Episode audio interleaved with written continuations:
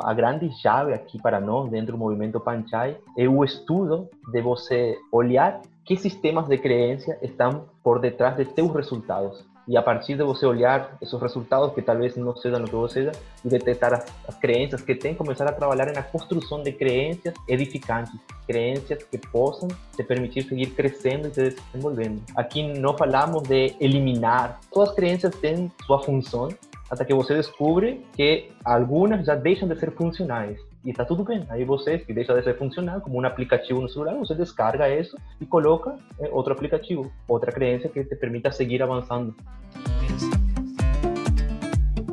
Então, quando eu descobri nesse momento essa essa voz interior que começou a falar, eu percebi que não que não era eu, não eram meus pensamentos. E aqui vamos entrar em um ensinamento dentro do movimento Panchai que é muito profundo, que o pensamento não se pensa por si mesmo.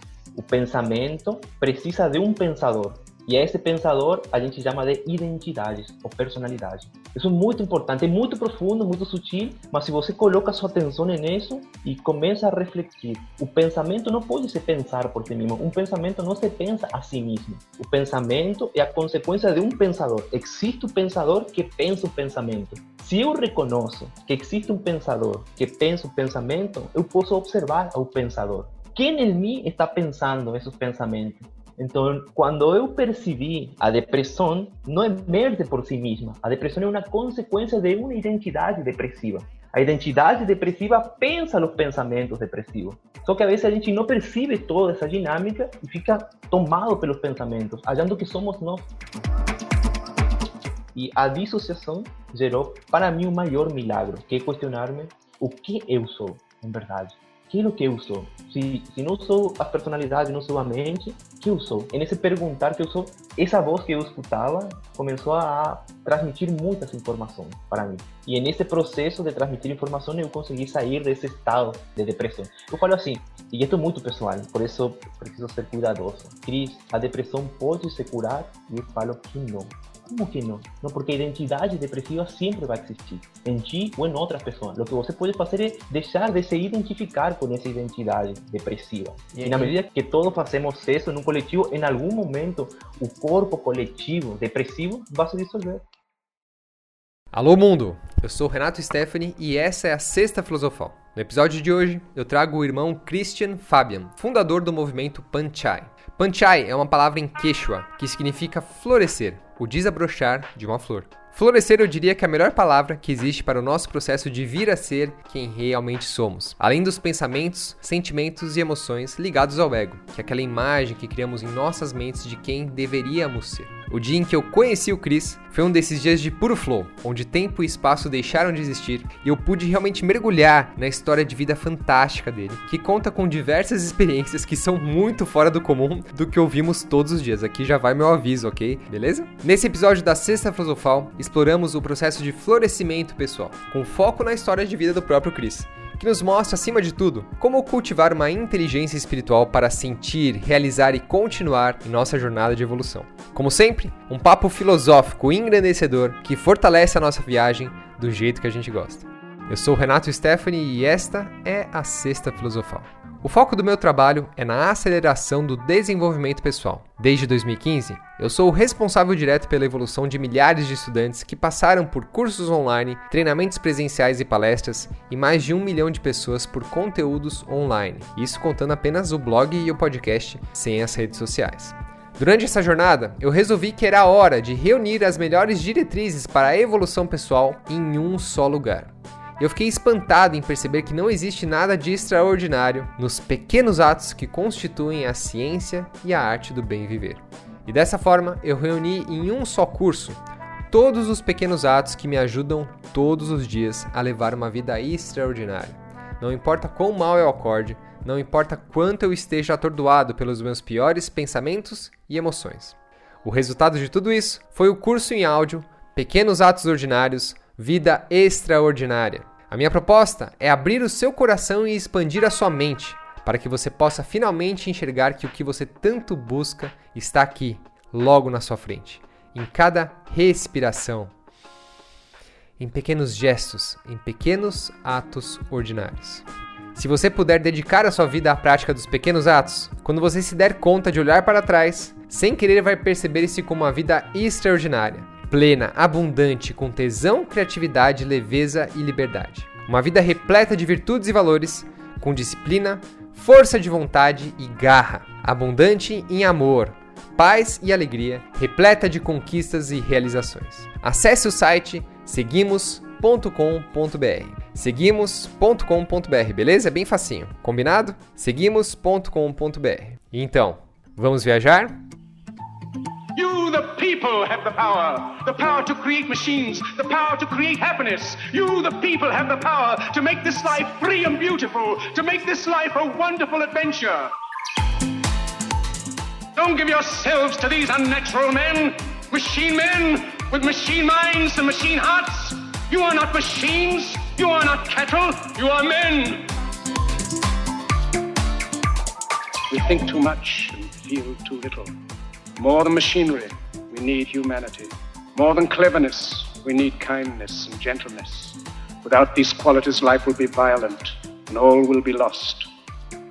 O que, que eu pensei, Cris? Aquele dia lá que a gente se conheceu no, no Filipão, né, um ano atrás, para mim foi muito profundo, cara. Ouvir a sua história, acho que foi a primeira pessoa, assim, que eu pude conversar, assim, tete a tete, de ter vivido, experienciado fenômenos paranormais, né? E de uma grandíssima potência transformadora, né, intelectual, espiritual e, e a, a, sua história me, me tocou muito, assim, eu acho que é uma história que, que tem que ser partilhada, né, que é uma, eu gosto muito de histórias genuínas de pessoas reais que trazem essa questão do despertar, do que, que do que, que é a vida, né, do que, que pro que, que a gente existe, qual é a nossa missão. Eu queria hoje tocar nessa questão da, da sua missão, como foi a sua história, que muito daquilo que você me contou né, lá no Filipão, de você ficar muito tempo ingerindo água do mar, estudando muito de madrugada, né? E depois aquela, aquele episódio que apareceu a Virgem Maria para você, né? Claro que era um outro ser, mas que ele se apresentou uhum. como Virgem Maria. E depois entrar nesse negócio da sua missão hoje. Toda essa questão da realidade virtual, como que você ajuda as pessoas, como as pessoas podem te encontrar e o que, que é o seu trabalho hoje. Faz sentido essa, essa condução?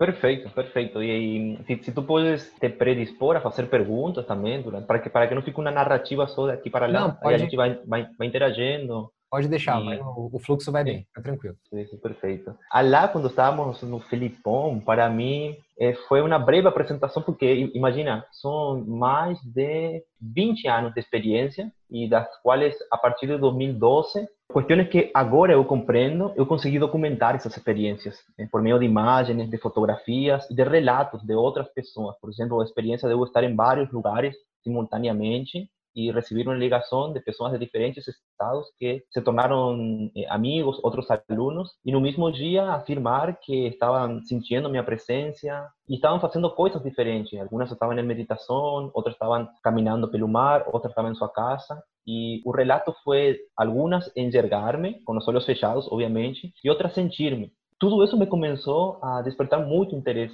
como acontecia essa sincronicidade que no mesmo dia pessoas se comuniquem, eu tendo os áudios dessas pessoas e as mensagens, me façam esse relato e eu não ter consciência. Eu, estando em minha rotina do dia a dia, não perceber que isso aconteceu. E foi essa a porta que me levou a focar agora que todo o trabalho está direcionado para isso, que é o estudo do desenvolvimento da consciência. Renato, agora acontece algo maravilhoso, que a ciência se está aproximando a esse estudo que durante muitos milênios ficou para os místicos, para as, as, pessoas que tinham algum tipo de orientação de, filosófica, religiosa. E hoje a ciência se está aproximando e se aproxima através do estudo das experiências de quase morte. Estão estudando pessoas que passaram por EQM e o relato delas. A diversidade de casos é muito rico, porque tem pessoas de diferentes sexos, diferentes idades, diferentes culturas, diferentes profissões, diferentes estratos sociais, e as experiências foram induzidas de, de muitas formas, alguns por acidente, alguns por suicídio, tentaram se suicidar, mas o, o padrão de todas essas histórias compartilhadas faz referência a que a gente é muito mais que a mente. Cada uno explica con sus palabras, de sus formas, mas al escuchar la historia, y son muchas personas ya entrevistadas en Europa, décadas atrás, y aquí no Brasil comenzó hace algunos años por medio de un canal que se llama Ao Final, que somos nós. Está en YouTube y yo te recomiendo, vou te passar o link. E aí, o relato de todas faz isso, faz, traz a de a gente começar a olhar para algo que está sendo estudado, através da ciência e que coincide e se encaixa perfeitamente com todos os relatos que a gente tem de bibliografias, através de práticas de Oriente, culturas milenárias, né, que falavam de isso que está muito, muito, muito mais além do que a mente considera como algo eh, concreto, não? Em todo esse processo, eu comecei a direcionar, então, toda minha energia e meu foco ao desenvolvimento da consciência. E comecei a ver os episódios que aconteceram na minha vida de forma retrospectiva, como se olhando para trás e compreendendo agora. Porque na época, várias das experiências que eu vivenciei, eu não tinha uma base nem psicológica nem emocional para compreender aquilo que aconteceu. E isso, em algum momento, para quem não tem raízes fortes, pode ser mais negativo que positivo. Você pode ser diagnosticado eh, pode ser. Enfim, aí todo, né? É. Por uma série também. Eh, hoje eu entendo que por mérito, não? A, a, gente que para mim é principal compreender que é a lei de causa e efeito. Não? Pode chamar de karma, pode, pode chamar de movimento ou de ação e razão. Então, muitas das coisas que experimentamos agora é consequência de movimentos que fizemos. Para quem não acredita em vida passada, a gente pode falar da ancestralidade, não? Há um padrão de comportamento psicológico, emocional, sexual e físico que permeia nossa família. Aí só você estar atento ao nosso comportamento.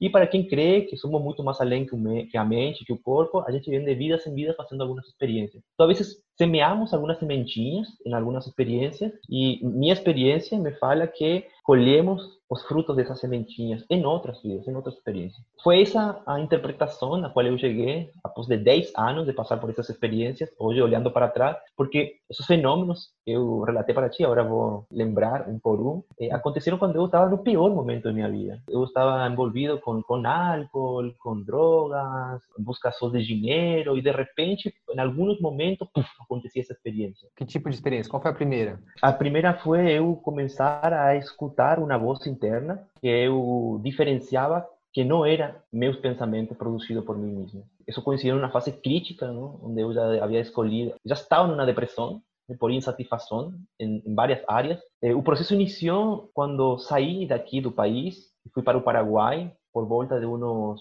16 anos por questão do esporte. Eu era jogador de futebol, Inició una carrera de eh, jugador de fútbol profesional. Então, iniciou lá com tudo o que traz isso, não? O desejo de virar jogador de futebol bem sucedido, crescer, ajudar a família e tudo isso. Só que as coisas não são sempre como uno imagina ou deseja, não? Porque aí toda uma, uma dinâmica. Lá eu me encontrei com outra realidade, não? Ser estrangeiro, há algumas questões no esporte que não são por mérito eh, esportivo, são por decisões, por interesses. Por isso foram criando frustrações. Até que um momento me afastei disso e me voltei para a formação. Comecei a me formar na área de nutrição, na área de preparação física. E na medida que eu ia fazendo esse, esse trabalho, fui descobrindo coisas que eu não havia feito na minha adolescência, por estar voltado ao esporte, 100%. Ou seja, minha dedicação era 100% ao esporte. Então, eu não frequentava muitos círculos de amigos, eu não tinha amigas, eu não ia muito a festas e baladas. Então, em um momento, quando eu deixei o futebol, todo essa, esse desejo que foi colocado debaixo do tapete,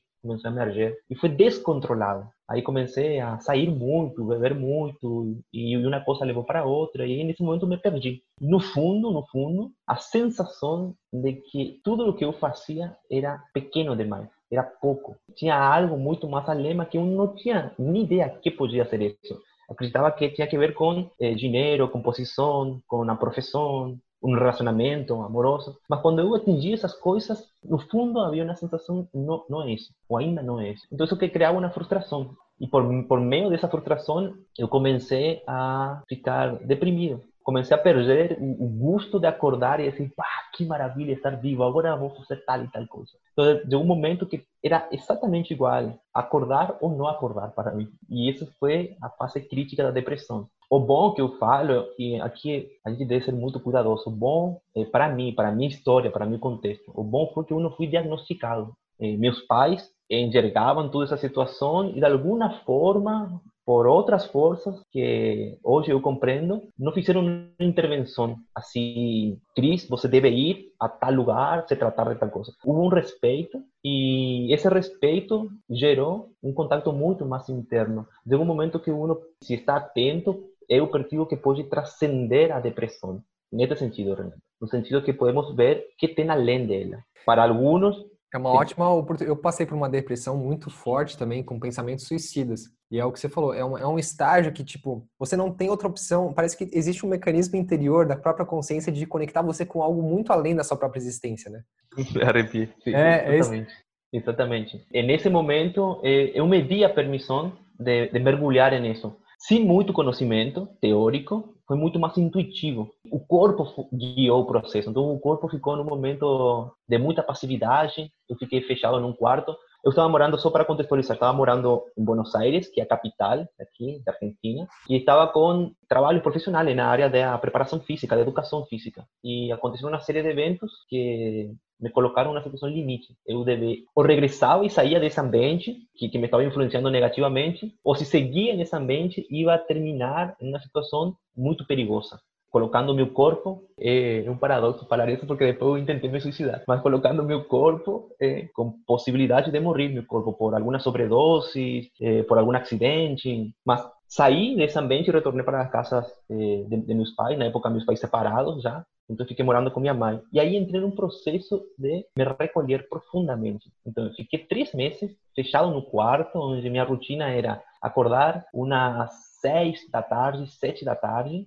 O quarto tinha um banheiro no frente, eu ia para o banheiro, escovava os dentes, fazia xixi, voltava para o quarto e ficava no computador. Aí aconteceu uma série de de informações que foram chegando por meio da internet. Imagina, na época eu estava formado na nutrição, na preparação física, e tinha muitos conceitos e paradigmas que a gente recebe na formação, onde acredita que, por exemplo, o corpo precisa de alimento, que você precisa de muitas coisas. E na época eu comecei a receber informações que falavam oposto a isso, totalmente oposto e eh, experiências de pessoas que passaram por processos de jejum, de subutilização, de, de, de, algumas dietas específicas de purificação e, e, estavam documentados e não eram poucas pessoas, eram muitas pessoas. Então, no momento eu tive essa fase de absorver a informação, absorver, absorver, absorver. Hoje eu descrevo perfeitamente quatro fases desse processo que entender intelectualmente as coisas, hoje a gente mapeou um ciclo de reprogramação de crenças, já que tudo que a gente experimenta, tudo, literalmente tudo,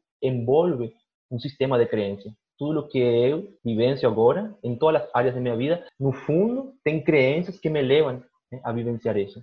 Então, a grande chave aqui para nós, dentro do movimento Panchai, é o estudo de você olhar que sistemas de crença estão por detrás de teus resultados e a partir de você olhar esses resultados que talvez não sejam o que você seja e detectar as, as crenças que tem, começar a trabalhar na construção de crenças edificantes, crenças que possam te permitir seguir crescendo e te desenvolvendo. Aqui não falamos de eliminar, todas as crenças têm sua função, até que você descobre que algumas já deixam de ser funcionais. E está tudo bem. Aí você, que deixa de ser funcional, como um aplicativo no celular, você descarga isso e coloca eh, outro aplicativo, outra crença que te permita seguir avançando. Então, nesse momento, percebi que o primeiro nível do ciclo é o entendimento intelectual. Você intelectualmente compreende as coisas. O segundo nível é a compreensão emocional. E para que essa compreensão emocional aconteça, tua biologia precisa produzir uma descarga de químicos. Que emoção? Químicos, hormônios, emoção. Então, você compreende algo intelectualmente. Há uma diferença quando você essa informação internaliza tanto que de repente você sente alguma emoção, tipo, eureka, uau, isso sentido.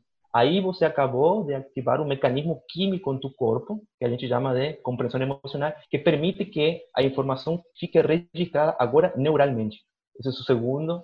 A consistência dessa produção de químico, porque você compreendeu, fez sentido, você seguiu mergulhando nisso, começa a criar o terceiro estágio, que é a mudança neurobiológica. Redes neurais do cérebro começam a ficar impregnada dessa informação pelos estímulos mesmo, não? De químicos, neuropéptidos, neurotransmissores, hormônios. E não finaliza aí para você construir uma crença. A gente vem estudando que a vezes tem questões muito mais profundas que são de nossa ancestralidade ou de outras vidas. Então chega um momento que a gente vai falar do quarto nível, que é a intervenção, aqui chamamos de intervenção do divino. A gente precisa desenvolver uma relação com aquilo que você acredita, que está além de ti. Os nomes podem ser os mais variados possíveis. E a partir dessa intervenção, você finaliza um ciclo onde realmente você está pronto para viver a realidade que você cria. Então, nossa, você, sim, descreveu, você descreveu com detalhe tudo que eu passei nos últimos quatro anos, exatamente, desde um período de depressão fortíssimo até a, a realização total de que eu não sou minha, minha mente, eu não sou meus pensamentos e que é o divino que constrói a minha realidade através daquilo que o coração expressa, né? Isso é muito ah. Eu acho que quando entra o divino é quando todas as moléculas do ser, né, tanto físicas quanto espirituais, falam é, é esse o caminho, né? É aqui que a gente tem que seguir. Isso, clareza, aí isso, exatamente, clareza, porque no momento que você tem clareza não tem como entrar a dúvida, entrar o medo. Por exemplo, você tem clareza, clareza que no próximo minuto, se você inspira profundo, vai entrar ar em tu corpo. Isso é algo que eu tenho clareza, isso é fato, vai, vai, vai acontecer. No próximo minuto, daqui a um minuto, eu vou respirar profundamente e oxigênio vai entrar no meu corpo. E não tem como você me fazer duvidar disso. Oh, Cris, você pode morrer agora, depois cair algo. Para mim, uma clareza que no próximo minuto, e se queremos, podemos ser muito mais sutil, no próximo segundo. No próximo segundo, você vai respirar. Quando você atinge essa clareza em qualquer outra área de tua vida, não tem como você não materializar as coisas. A dúvida e a incerteza e o medo é falta de clareza. Compreende? Te vou dar outro exemplo. Você tem clareza que você biologicamente é um homem. Você olha a sua genitalidade e você é, é um homem. Quando você atinge esse, essa intensidade de clareza, como a clareza que você tem que você hoje, Renato, é um homem biologicamente, em outras áreas da vida, com tu sonho, com tu projeto, não tem como você não materializá-lo. E essa clareza não vem da mente, isso é o mais interessante. Essa clareza vem de algo que está além mente, mas passa pela mente e a mente interpreta isso, que pode se expressar. Então, quando eu descobri nesse momento essa essa voz interior que começou a falar, eu percebi que não que não era eu, não eram meus pensamentos. E aqui vamos entrar em um ensinamento dentro do movimento Panchai que é muito profundo, que o pensamento não se pensa por si mesmo. O pensamento precisa de um pensador. E esse pensador a gente chama de identidades ou personalidade. Isso é muito importante, é muito profundo, muito sutil, mas se você coloca sua atenção nisso e começa a refletir, o pensamento não pode se pensar por si mesmo. Um pensamento não se pensa a si mesmo. O pensamento é a consequência de um pensador. Existe o pensador que pensa o pensamento. Se eu reconheço que existe um pensador que pensa o pensamento, eu posso observar o pensador. Quem em mim está pensando esses pensamentos? Então, quando eu percebi a depressão, não emerge por si mesma. A depressão é uma consequência de uma identidade depressiva. A identidade depressiva pensa nos pensamentos depressivos. Só que a vezes a gente não percebe toda essa dinâmica e fica tomado pelos pensamentos, achando que somos nós. E é interessante, Cris, que no meu, no meu trabalho que eu faço com os clientes individuais, tem um sistema muito legal desenvolvido por Richard Schwartz. Ele percebeu que, como você falou, né, isso é, isso é maravilhoso. Existe o pensamento que é feito pelo pensador. Mas se você focalizar em cada área do seu corpo, você vai ver que tem vários pensadores dentro de você. Exatamente. Então a gente foca no reconhecimento disso, porque você só pode se dissociar no momento que você se torna um observador dessas partes do seu corpo ou dessas, o que a gente aqui chama de essas identidades. A gente está tomado por inúmeras identidades, a identidade do pai, do filho, do amante, do empreendedor, do empregado, do tímido, do coitado, da vítima, do agressor, são identidades. Então, na medida que você reconhece que você não é a identidade e que a identidade se nutre de pensamento, aqui vamos num nível mais profundo, o pensamento también es gerado por un, aquí podemos visualizar una nube de otros pensamentos que el colectivo gera. Entonces, como que você es una antena que en algún momento comienza a captar también una serie de pensamientos que nutren esa identidad de víctima, de agresor, de coitado, de fracatado. Entonces, el reconocimiento de esas identidades es muy importante porque você comienza a se dissociar. Se eu não sou o pensamento e eu não sou a identidade ou a personalidade que está pensando o pensamento, e, o, mágico, Renato, que não é um pensamento, é um bloco de informações. Então, ao observar isso, eu posso considerar que eu sou algo além disso. Porque se eu estou observando, não sou observado. Compreende que quando tu puedes observar algo, há uma dissociação entre o observador e o objeto observado. Então você reconhece que você não é o objeto observado nesse momento. E aí vem, se eu não sou minhas identidades, se eu não sou minha mente, então eu sou algo além de tudo isso. E só essa, essa simples reflexão pode te levar a um caminho, uma jornada muito maravilhosa. Não? Aí no final, eu percebi que meus pensamentos eram pensados por identidades minhas. Havia uma identidade depressiva em mim, uma personalidade depressiva que se nutria e produzia toda essa, história de drama, dor e sofrimento. E quando eu consegui observar, me dissociei, e a dissociação gerou para mim o maior milagre, que é questionar-me o que eu sou, em verdade. É o que eu sou? Se, se não sou a personalidade, não sou a mente, que eu sou? É nesse perguntar que eu sou. Essa voz que eu escutava começou a transmitir muitas informações para mim. E nesse processo de transmitir informação eu consegui sair desse estado de depressão. Eu falo assim, e isso é muito pessoal, por isso preciso ser cuidadoso. Cris, a depressão pode se curar? E eu falo que não. Como que não? Não, porque a identidade depressiva sempre vai existir, em ti ou em outra pessoa. O que você pode fazer é deixar de se identificar com essa identidade depressiva. E, e na medida que todos fazemos isso num coletivo, em algum momento o corpo coletivo depressivo vai se dissolver. Isso é interessantíssimo, né, Cris? Porque é exatamente o que eu observo dentro de mim. Que se por algum motivo, se pela minha soberba, pela minha arrogância, eu deixo de fazer um monte de coisa que eu fui aprendendo pela minha jornada, de deixar de meditar, deixar de praticar yoga, deixar de comer alimentos que me fazem bem, essa identidade depressiva que eu tenho, ela volta com tudo.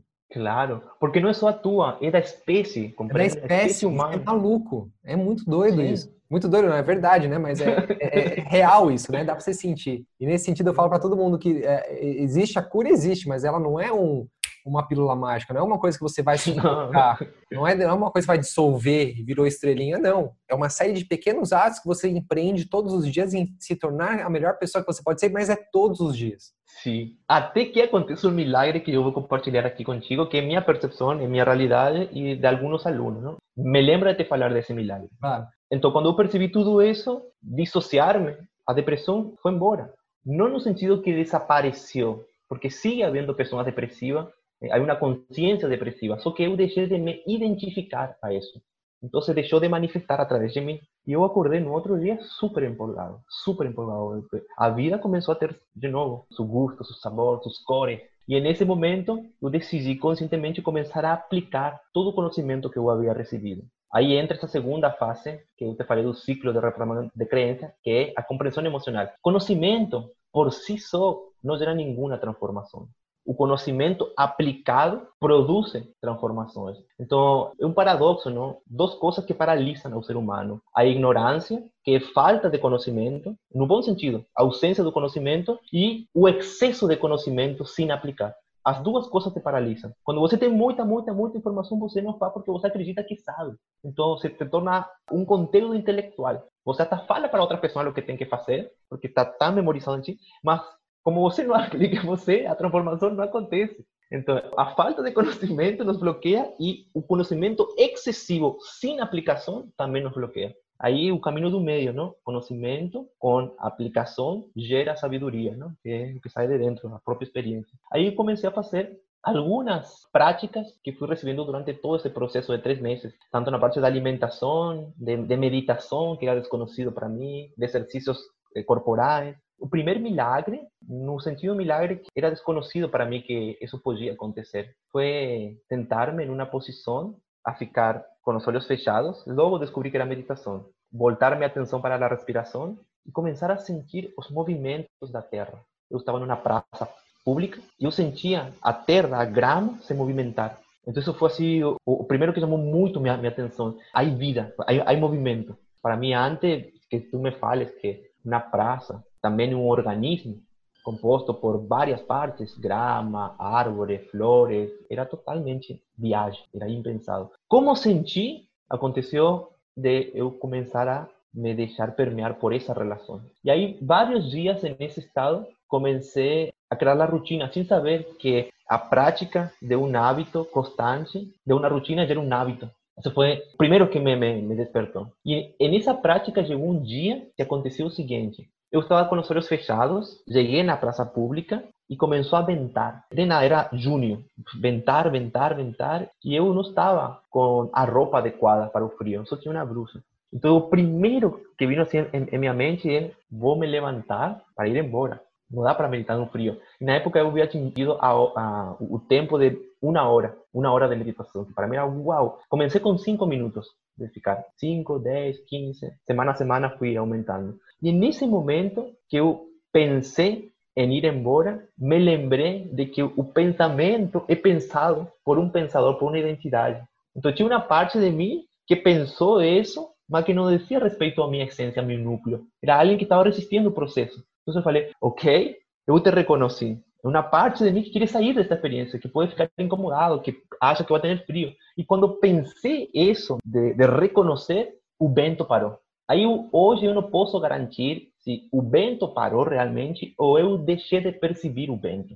Porque todo foi com os olhos fechados, di continuidade na posição que estava. Até que no momento escuto o alarme, passou uma hora e sona alarme e o vento, you know, soprando, e aí começa a ter frio. Né? Posso afirmar que a gente pode criar uma experiência em função de aquilo que desejamos vivenciar. Não, a gente pode criar uma experiência em função daquilo que desejamos vivenciar fortemente. Então, tinha uma pequena parte de mim que estava auto-sabotando o processo, mas tinha outra parte muito mais ampla que desejava fazer essa experiência. Então, quando eu reconheci essa pequena parte que falou vai fazer muito frio, reconheci e percebi que era uma identidade, a outra parte emergiu naturalmente. Então, eu, eu acredito mesmo que essa experiência, na época que eu falava, não, fazer parar o vento, foi criado mesmo pela vontade de eu experimentar essa meditação, não sabotar esse processo. Então, fica para trás se eu fiz parar o vento ou se eu perdi a sensação do vento. Tanto faz,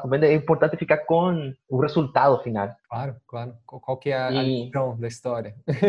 Isso. A lição é o mais é... importante, é o aprendizado, né? Totalmente, isso, o, o, o, aprendizado, porque logo foi um comum denominador eh, experiências assim, de, dessa índole. Até chegar a uma onde eu estava fisicamente em um lugar e aparecia em outro lugar. Conta essa história, Cris. Essa história foi muito legal. Você me contou no passado, eu fiquei, como, como assim? Você estava num lugar e você foi para outro? Me conta essa história com detalhes. Já foi uma consequência de várias práticas que eu vinha fazendo. Chegou no momento de voltar para uma região daqui da Argentina que está em contato com o mar. E aí aconteceu uma série de sincronicidades, porque eu estava sem dinheiro, estava em minha casa, dependendo da ajuda de meus pais, e muito forte em minha mente eu deitava com esse pensamento: tem que ir para o mar tem que ir para o mar. Isso, como, como se fosse que alguém falava isso, tem que ir para o mar. E aí minha mente, obviamente, falava, mas não, tem como, não tem dinheiro, não tem opções, estou aqui. E tudo isso me levava a fechar-me a possibilidade de ir para o mar. Hoje eu vejo infinitas possibilidades, mas na época era só uma: eu ter dinheiro, comprar uma passagem, alugar um lugar e ficar lá, perto do mar. E o que aconteceu? Começaram a, se apresentar mensagens. A primeira mensagem: meu pai só saiu da, da Argentina umas três vezes.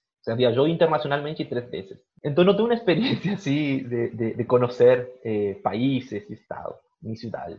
En esa semana que eu estava com no mar, ele vem a visitar-me com uma blusa que falava assim: Eu amo o mar. E ele jamais conheceu o mar. Só que aconteceu, depois eu fiquei sabendo, amigo que viajou a Florianópolis comprou de presente essa blusa e deu a ele. So, primeiro que me impactou foi isso. Aí, na sequência, aconteceu uma, uma cena familiar, um jantar familiar, e chega uma tia, que é assim, a esposa do irmão de minha mãe, muito preocupada. Oh, meu Deus, temos um problema, falava na mesa. Meu apartamento fica dentro de um condomínio. E o condomínio foi assaltado, entraram pessoas ao condomínio. Então ele estava muito preocupada porque precisava. Olha, a mágica quando você começa a só abrir-se as possibilidades.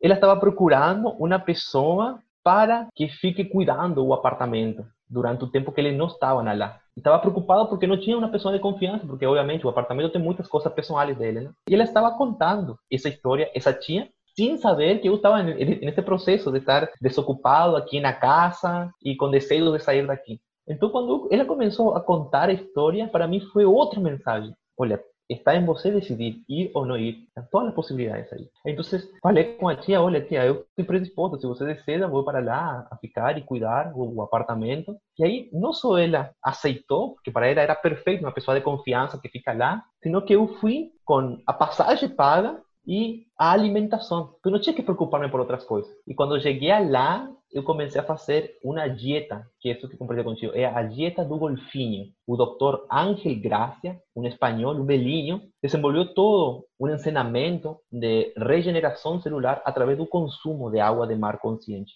Aí tentou uma estratégia de em que momento você entrar no mar e colher a água e ah, os porcentagens de consumo de água de mar.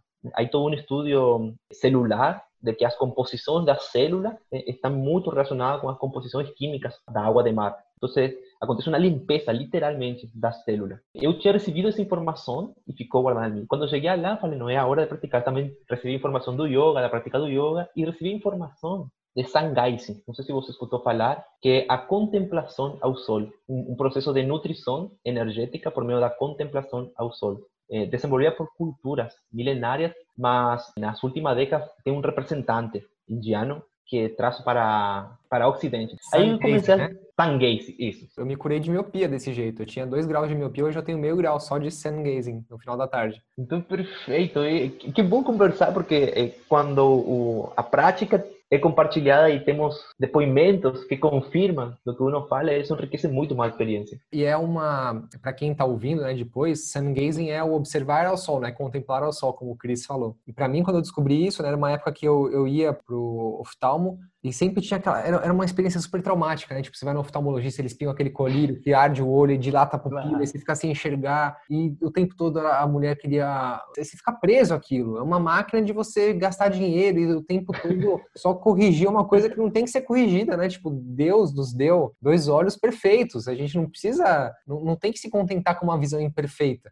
E a visão imperfeita vem pelo nosso mau hábito, pela nossa intoxicação do corpo, pelo mau uso da visão, né? O mau uso do olhar. E aí eu, eu comecei a fazer esse sun gazing, que no, no, final da tarde ou no nascer do sol você fixar é, o Isso. e observar o sol. E, e gradativamente minha miopia foi diminuindo, de 2 graus foi para meio grau. Que massa! E tu sabe o que acontece nesse processo? É, Não. Neuro, neurofisiológica? Nossa, eu vou te contar e, olha, o fato de ter o conhecimento do que acontece neurofisiologicamente vai mudar totalmente a tua experiência agora. Você vai potencializar os resultados. Olha o que acontece. Diga, diga. É, a gente, por meio da retina, absorve fótons de luz.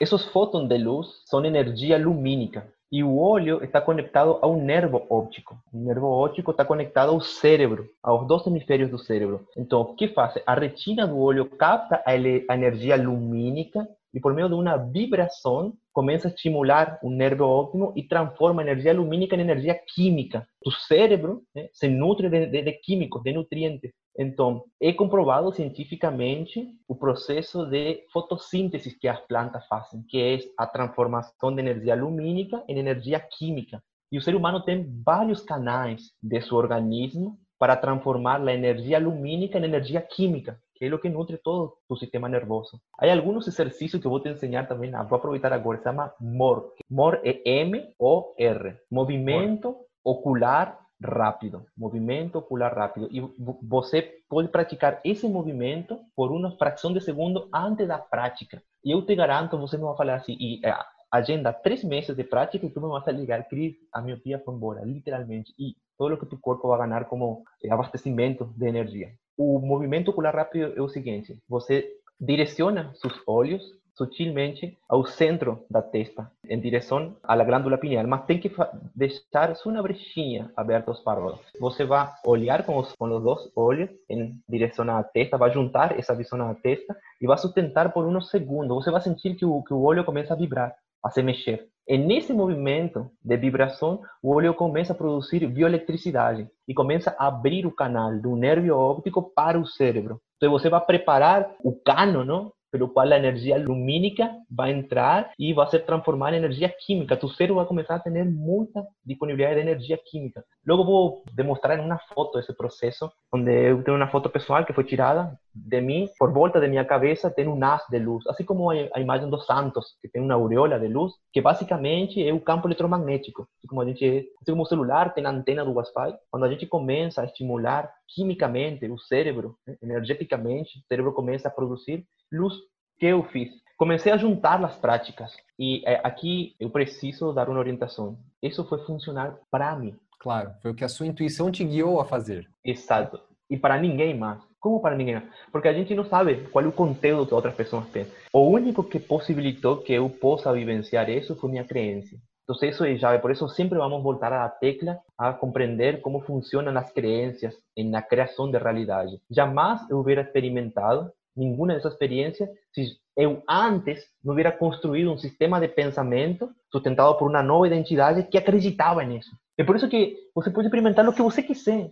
Se você cria uma identidade tão forte que sustenta essa crença que você pode experimentar isso. E é literal, o que você quiser. Então, não adianta você ir em busca de uma experiência da qual você desacredita.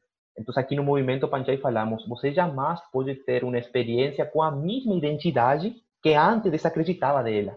Então, quando eu também fiquei sem comer e sem beber água por mais de 21 dias, foi por meio de uma construção de uma nova identidade. O nutricionista, o futebolista e o preparador físico, que eram identidades minhas, jamais hubieran podido ter essa experiência, porque desacreditavam disso, compreende? Então, aqui você vai compreender um filme que para mim é maravilhoso, que é Matrix. Instalar o programa.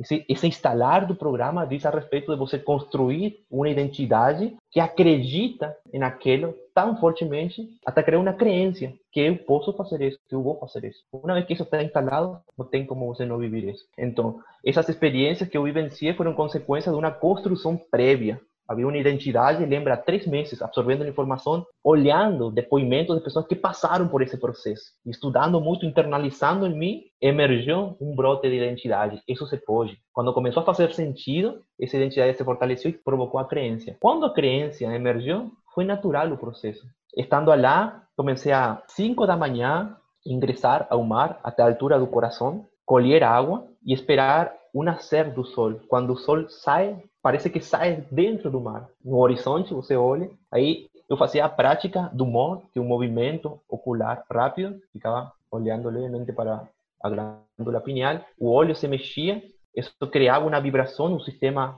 visual era ativado, o nervio óptico vibrava e isso estimulava o cérebro. Aí eu, eu falo assim, como que você imagina tipo um cano, não? o cano começa a estar limpo, porque todo movimento gera vibração. No momento que você para de se movimentar, o músculo se atrofia. Então, basicamente, quando a gente perde a visão, tem problemas em qualquer parte do corpo, é por uma atrofia. As células ou os músculos deixam de ter a velocidade energética que é própria de sua natureza. Então, nesse momento, eu estava muito mais pronto para receber a energia lumínica e transformá-la em energia química corpo, de forma natural, assim como as plantas fazem esse processo que se chama fotossíntese. E você está estudando a alimentação, é muito a similaridade do DNA do vegetal e do DNA humano. Inclusive é muito similar o DNA da clorofila com a sangue humana. É muito similar. Então, quando uno começa a compreender todos esses processos, obviamente, entrar na experiência é muito mais fácil, porque você está mais aberto, não, não tem essa parte que resiste, que duvida, que questiona. Né? Comencé a consumir agua de mar, a hacer yoga, algunos, algunas posiciones, algunos asanas na praia mismo y a contemplar un nacer y un pôr do sol. Cuando comencé a tomar agua fue en porcentajes. Yo misturaba agua de mar con agua doce. Y el primer síntoma que yo experimenté fue mucha diarrea, diarrea, diarrea, diarrea, que es básicamente una limpieza. Fue los primeros dos días así. Hasta que tu cuerpo va este, estabilizándose e começa a ser é, aceitável a água em maiores quantidades. Até eu cheguei, após de 21 dias de, de processo, 100% de água de mar. Dois copos no dia, de mais ou menos uns 500 ml de água de mar. Durante essa experiência foi que aconteceu esse fenômeno. Eu estava morando no apartamento de minha tia, a 200 metros do mar, na praia, e pela praia você podia ir até a próxima cidade, como acontece em as cidades que são beira-mar, você pela praia pode ir até a próxima cidade. E na época, eu me lembro de haver impresso uns currículos para levar à próxima cidade algum centro de atividade física, de pilates, de yoga, para trabalhar nessa área. E eu me desloquei caminhando pela praia até a cidade. Me lembro que foi umas quatro da tarde. Finalizei de entregar os currículos por volta de umas seis da tarde. E o que eu cometi foi o seguinte: eu saí sem dinheiro, por considerar que era próximo, vou e retorno. Só que o processo de ir provocou que a areia entre nos meus tênis. Em, em verdade, era um sapato, um sapato esportivo. E eu estava sem meia. Então, o processo foi lá. Eu não percebi tudo isso pela empolgação e, e, pela adrenalina de ir, de curtir a natureza, respirar, ir mentalizando. Me lembro que ia mentalizando, respirar no currículo, vai ficar muito interessado, vai me chamar, vou poder trabalhar. Né? Quando retornei, já pela experiência de não ter um bom retorno de as pessoas que receberam o currículo, assim, daqui a pouco ligamos, não, nesse momento não precisamos de professor, e o cansaço, não? Fiz que em algum momento comece a perceber a sensibilidade de meu pé. E que aconteceu em todo o processo? A areia foi entrando no sapato esportivo e foi eh, raspando, sobretudo o dedo, o dedo do pé, o dedo gordo do pé. E em algum momento se fez uma bolha. Essa bolha estourou e começou a carne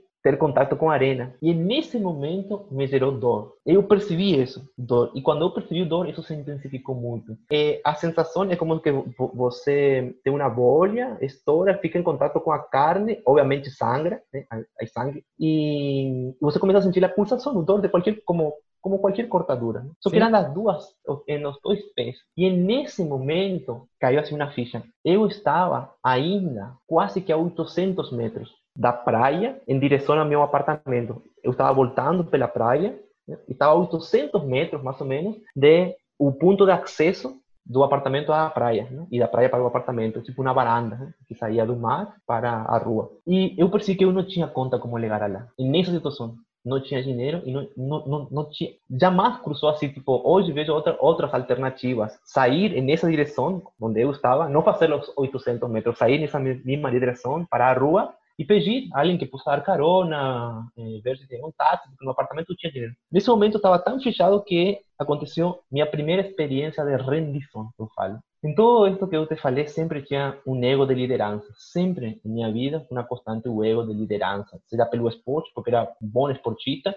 e também por ter habilidades sociais. Então, sempre eu estava liderando grupos, me relacionando com várias pessoas. Então, nunca eu tive rendição, humildade de, de, que eu não sei, de aceitar que eu não sou tão bom o suficiente como eu falava que era. Ser mais verdadeiro, nunca tive esse momento. E nessa situação me permeou uma impotência, porque não tinha ninguém na minha volta que eu possa, ou que eu deva convencer que eu podia, que eu ia conseguir chegar até lá. Estava sozinho, nesse momento eu estava sozinho, me rendi. E o que aconteceu? Os joelhos ficaram debilitados, eu caí na praia de joelho e comecei a chorar. E o, o, mais interessante hoje, lembrando a experiência, que foi um choro contido, não? Fazia anos e anos que eu não chorava. Eh, o máximo que acontecia, a vezes corria uma lagriminha e eu segurava isso, não? Porque esse ego, não? De ser autossuficiente, de poder, não me permitia expressar. Então, nesse momento, eu chorei, eu falo assim, em, em intensidade, não em tempo, em intensidade, o que eu não chorei quase em 10 anos. E é nesse processo de estar chorando, de reconhecer que eu era muito pequeno, era insignificante, que era que eu não era isso que eu criei como imagem. Isso é a verdade, eu não era isso. Ou num momento acontece um destello, como se fosse que de repente você está com os olhos fechados e tem um carro que coloca luz alta frente de você. Mas dá nada, assim, puf. Mas eu estava com os olhos fechados e eu vi essa essa luz con los ojos fechados. Otra sensación física, yo imagino, porque tiré una fotografía con esas cámaras antiguas, que son una caja preta, sí. que la persona entraba y tenía como una descarga de pólvora. ¡Pah! E, e fue esa sensación, me gustaba con los ojos fechados. Cuando esa, esa, ese destello de luz se presentó, aconteció una calma, un profundo silencio. El lloro paró y yo comencé a respirar naturalmente, no, no eh, agitado como estaba. Y un impulso de abrir os olhos e me erguer de pé. Só que não conseguia erguer-me de pé. Conseguia abrir os olhos. E nesse abrir os olhos, frente de mim, uma imagem de uma mulher física parada, assim como eu estou enxergando aqui, que eu jamais enxerguei. Nunca havia visto, não tinha uma imagem dela. Muito bonita, Renato. Vou, vou te enviar uma foto dela, porque passou três anos dessa experiência e por outras questões eu fui guiado a uma comunidade em Brasil. E quando chego nessa comunidade, tem a imagem dela. É a imagem de Nossa Senhora com uma faz, que é a Santíssima Trinidade. O dela era muito bonito. Ela tinha um manto verde, muito clarito, muito claro, uma túnica rosa e um sorriso. Foi tão profundo para mim que eu fiquei apaixonado por essa imagem. Não, não, não no sentido sexual, sino quando você é, vê algo que é além do conceito de beleza que você tem contemplar Sim. a beleza do feminino, né? Isso é, Isso. Às vezes a gente, pela nossa cultura machista, a gente não consegue simplesmente contemplar isso, né? Isso, ter essa, essa, paixão, né? Isso, isso, isso. A palavra é a contemplação. É. Contemplação, admiração. E no momento que eu fui abrindo os olhos, essa imagem se fez assim presente. E o sorriso dessa imagem. E aí eu consigo me erguer. E quando ergui de pé, a imagem era muito mais alta que eu. Quando eu estava de joelho, parecia que era uma pessoa normal. Quando eu me ergui, era muito mais alta. E nesse momento de eu olhar para, para o rosto, eu tenho uma sensação de hum, movimentação temporoespacial. Como quando você está em uma plataforma e a plataforma gira, você tem uma sensação de se movimentar. Então a sensação foi que houve uma movimentação, mas eu sentia que estava de pé erguido. Aí, quando essa imagem faz que eu feche os olhos pela intensidade do que eu estava sentindo, que foi olhar, entrar para dentro, comecei a sentir no corpo uma agitação. Meu coração começou a bombar muito. A pulsação era como se fosse que eu estava fazendo um exercício elevado. E eu tenho lembrança pelo esporte disso, de chegar a um limite de exercício físico. Não? E nesse momento eu começo a criar um, como um, muita atenção a isso e abrir os olhos. E quando abro os olhos, estou frente ao apartamento da minha casa. E aí começou a, a ter adrenalina, quase um pânico me tomando conta, porque uma parte de mim, hoje eu compreendo, uma parte da mente condicionada estava tentando interpretar tudo isso, tentar explicar uma explicação como, como, o que, que aconteceu. E eu estando na porta, na casa. Aí me lembro que fiquei, eu não tenho a sensação de tempo, mas foi uma sequência de essa adrenalina, esse medo, esse pânico começar a descer, eu consegui respirar e surgiu o pensamento de olhar e perguntar a alguém se eu cheguei lá. Você estava na porta do apartamento ou do prédio? Do apartamento. No hall de entrada, então você já tinha entrado no prédio. Isso. Então o impulso foi de olhar para ver se alguém me viu chegar. Eu, eu precisava confirmar de que se eu cheguei lá. É muito abstrato o relato da experiência, mas logo te vou confirmar quando fiz sentido para mim tudo isso. Então, observei e não tinha pessoas, a não ser fora do prédio, que tinha uma caminhonete e dois adultos que estavam conversando. Aí eu tive assim o pensamento de ir para fora e perguntar se eles me viram entrar. E aí surgiu outra compreensão.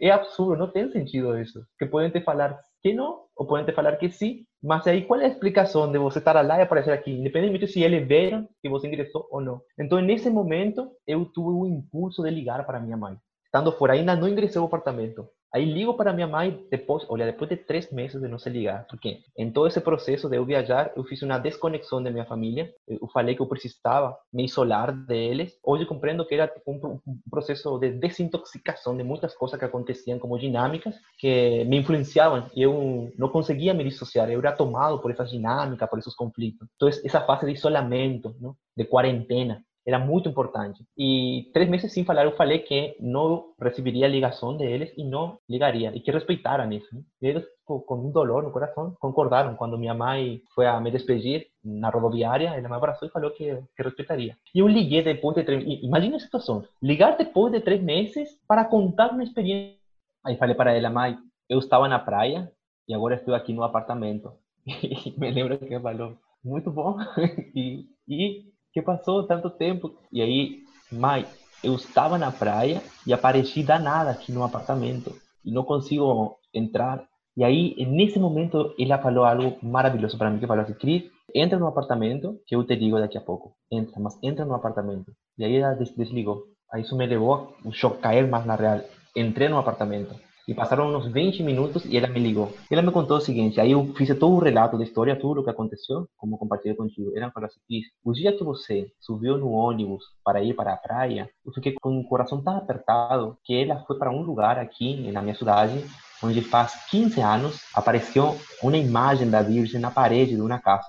Então o pessoal começou a visitar esse lugar começaram a acontecer alguns milagres, pessoas se curavam de doenças. Aí a igreja foi para esse lugar a fazer uma avaliação e terminaram reconhecendo. É a imagem de Nossa Senhora com a face de é, a, Sagrada Eucaristia. Ela foi esse lugar. E o dia que ela foi para lá, tem uma pessoa que recebe as mensagens da Virgem, de Nossa Senhora, e passa para muitas pessoas que estão lá sentadas, esperando isso. E ela chegou lá como uma mulher mais dentro de um grupo grande de pessoas. E a pessoa que estava passando a mensagem falou que tem uma mãe aqui está com o coração apertado. Tinha muitas mães lá, Renato. Mas ela fiz, eh, fiz dessa mensagem para ele. A mãe fala que fique tranquila, porque esse filho que acaba de viajar está cuidado por ela, é o filho da mãe. Então, fique com o coração calmo, porque a mãe está protegendo com o manto dela. E quando quando quando a mãe fez esse relato, quando minha mãe contou para mim pelo celular, aí eu associei a imagem que se apresentou, que até o momento eu não havia associado a uma imagem de, de Maria, da mãe. Era só uma imagem de uma mulher e aí eu contei então uma experiência para ela. Contei que foi isso que apareceu na imagem, detalhei a ela. Ela falou, Cris, eh, fica tranquila, que isso tinha que acontecer. É, é, assim, você vai compreender muito mais, porque a mensagem que passaram para ela depois que eu vou ser guiado a fazer uma jornada. Passou três anos, Renato.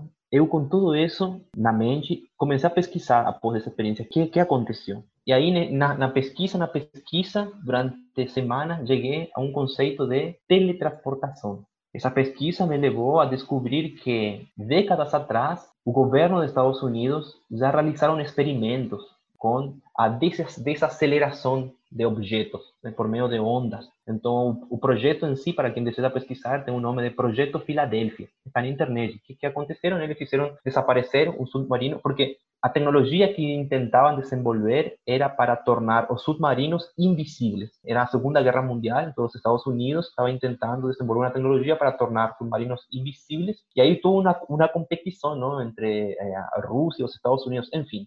Se chegou a desenvolver isso, fizeram o experimento, só que no momento que juntaram todas as moléculas, porque fala assim, à medida que você acelera um objeto, esse objeto perde forma e conseguiram juntar, só que ficou todo misturado, não? O rosto das pessoas o navio, e aí parou. O interessante é que, três décadas após isso, um grupo de científicos retomou o projeto e desenvolvieron una cápsula. Desenvolveron esa cápsula donde comenzaron a colocar personas adentro para eh, acelerar el campo electromagnético y descubrieron eso, que acelerando el campo electromagnético, las partículas, moléculas, podrían ser reagrupadas en otro espacio físico. Y ahí comenzaron a hacer experimentos de Estados Unidos a México. Y el filho de uno de los científicos, hoy, tem por volta de unos 80 años, está trazando a luz los documentos, los testimonios, ¿no? Él lembra que el pai entraba en la cámara con él y aparecían en otra cápsula. Ahí tenía que hacer una viaje de México en avión para retornar Estados Unidos. Cuando iban a, a, expor eso a nivel mundial, hubo toda una represión, una persecución, murieron todos los científicos, porque las empresas de transporte del mundo, las multinacionales, obviamente tenían muchos intereses detrás de todo eso. Entonces, imagina lo que sería de ónibus, avión, tren, carro, si você descubre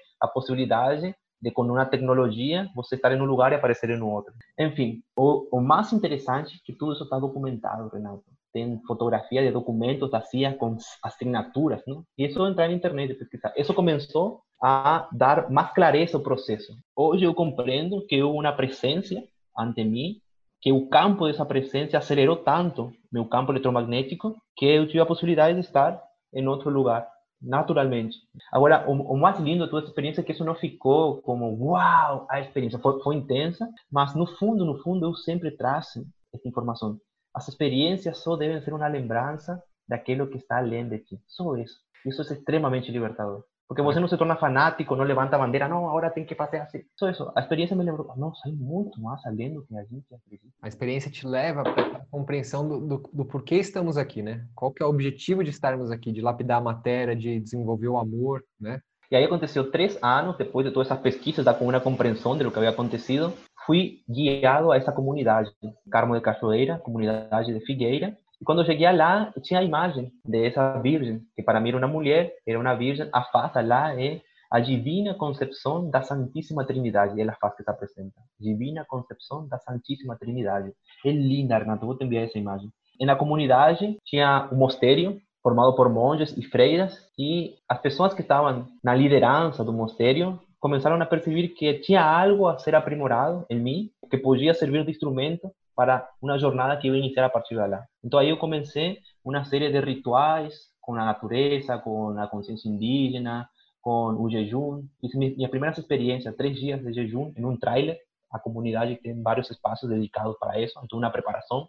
E nesse na primeira experiência de três dias de jejum, eh, aconteceu outro fenômeno metafísico que foi o reconhecimento de meus corpos. Hoje aqui no movimento falamos de o corpo mental, o corpo emocional, o corpo sexual criativo e o corpo físico. E falamos de corpo para trazer essa analogia ao corpo físico, porque o corpo físico não é só o que a gente enxerga, é uma complexidade muito maior. E a gente desconhece essa complexidade, não?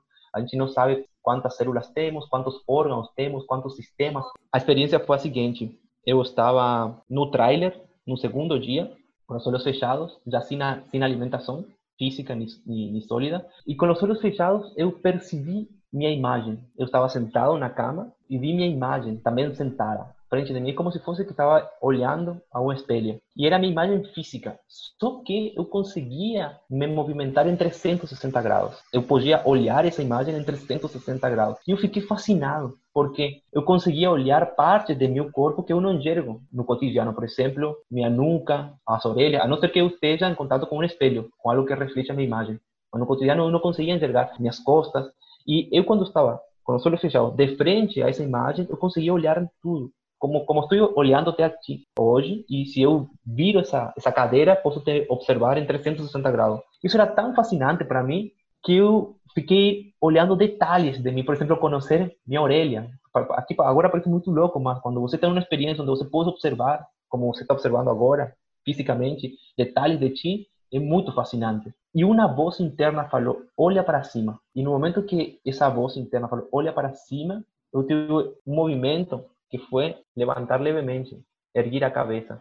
E eu vi um corpo translúcido, muito similar ao meu corpo físico, só que era mais translúcido. Era como um negativo, como uma fotografia negativa.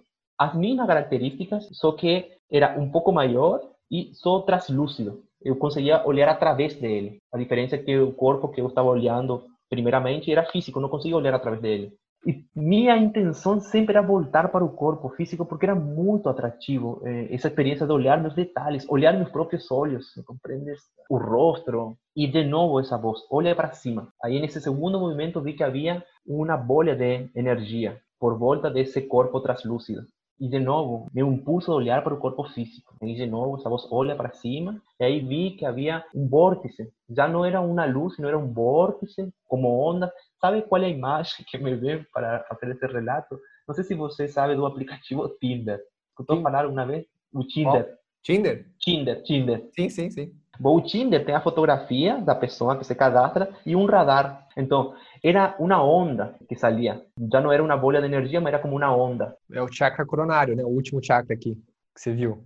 Isso. Na época eu só observava, eu não nomeava as coisas, estava só observando. Sim, sim, claro. Então, então aconteceu um, um, uma imagem integrativa que tinha meu corpo físico, logo eu descobri hoje que era o corpo emocional, essa imagem translúcida, o corpo mental, que era essa bolha de luz, y lo que aquí hoy llamamos no, no, no movimiento Banchai o corpo sexual creativo, que era esa onda que es electricidad y magnetismo. Las dos juntas crean electromagnetismo, era un campo electromagnético. Y ahí vino un reconocimiento, você es eso y além de eso. Y eso que estaba além de eso ya no tenía forma. Eh, hoy, cuando yo hago un diseño eh, explicando los cuerpos, yo hago referencia a, a, que eso que está além de, eso sería como o ar, o ar que preenche todo el ambiente, o oxígeno que preenche, que a gente no consigue olhar é imenso, né? é além da forma. Então aí hoje fazemos um estudo profundo do corpo físico aqui, do corpo emocional, do corpo mental, do corpo sexual criativo e o que a gente chama de consciência.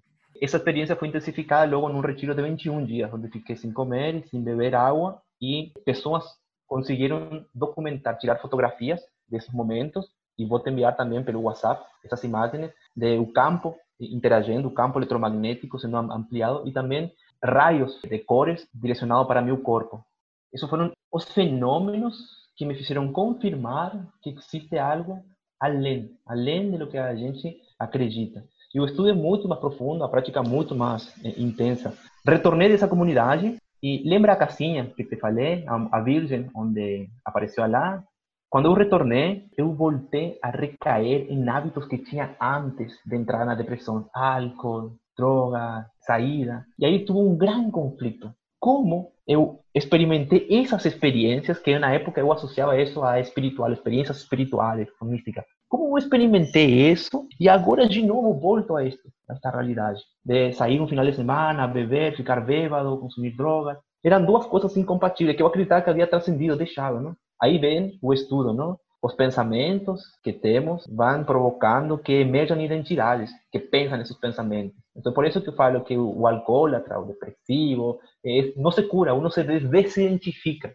E se não está atento e vigiante, pode voltar a se manifestar porque forma parte de um coletivo. É, só quando fui a compreender isso, eu consegui tirar muito peso de mim, porque antes eu me sentia muito culpado, como que tinha algo muito errado em mim, não? Passar Sim. de isso para o extremo de novo, cair, não?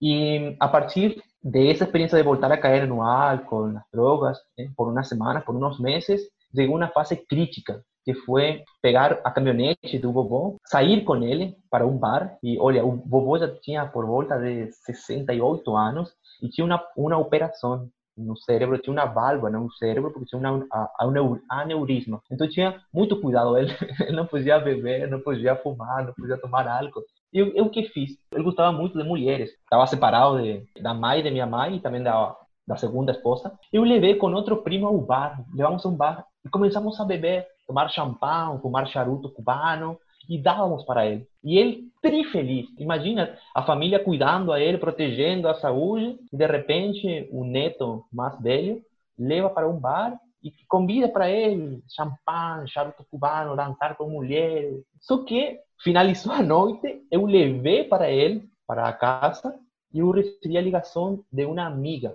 E aí fui a procurar pela amiga, com, com intenções sexuais, não? Só que fui totalmente já influenciado pelo álcool e pelas drogas.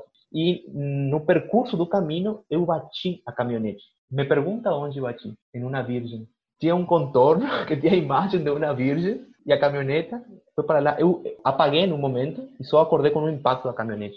E a caminhonete em uma velocidade baixa, não? Uns 30 km por hora, porque eh, tem um contorno que você tem que fazer toda a volta para tomar uma direção hacia, hacia minha casa. E eu cheguei e não fiz o contorno, segui direito. Aí impactei na virgem Só que a Virgin estaba rodeada por eh, palmeiras, tinha palmeiras. Entonces lo que impacté en verdad fue unas palmeiras. Aí parou a caminhonete, quebrou toda a parte de frente, o impacto eu dei no volante, e isso me fez acordar. Aí começou a sangrar a nariz. E o interessante é que tinha polícias em volta, e ninguém se aproximou.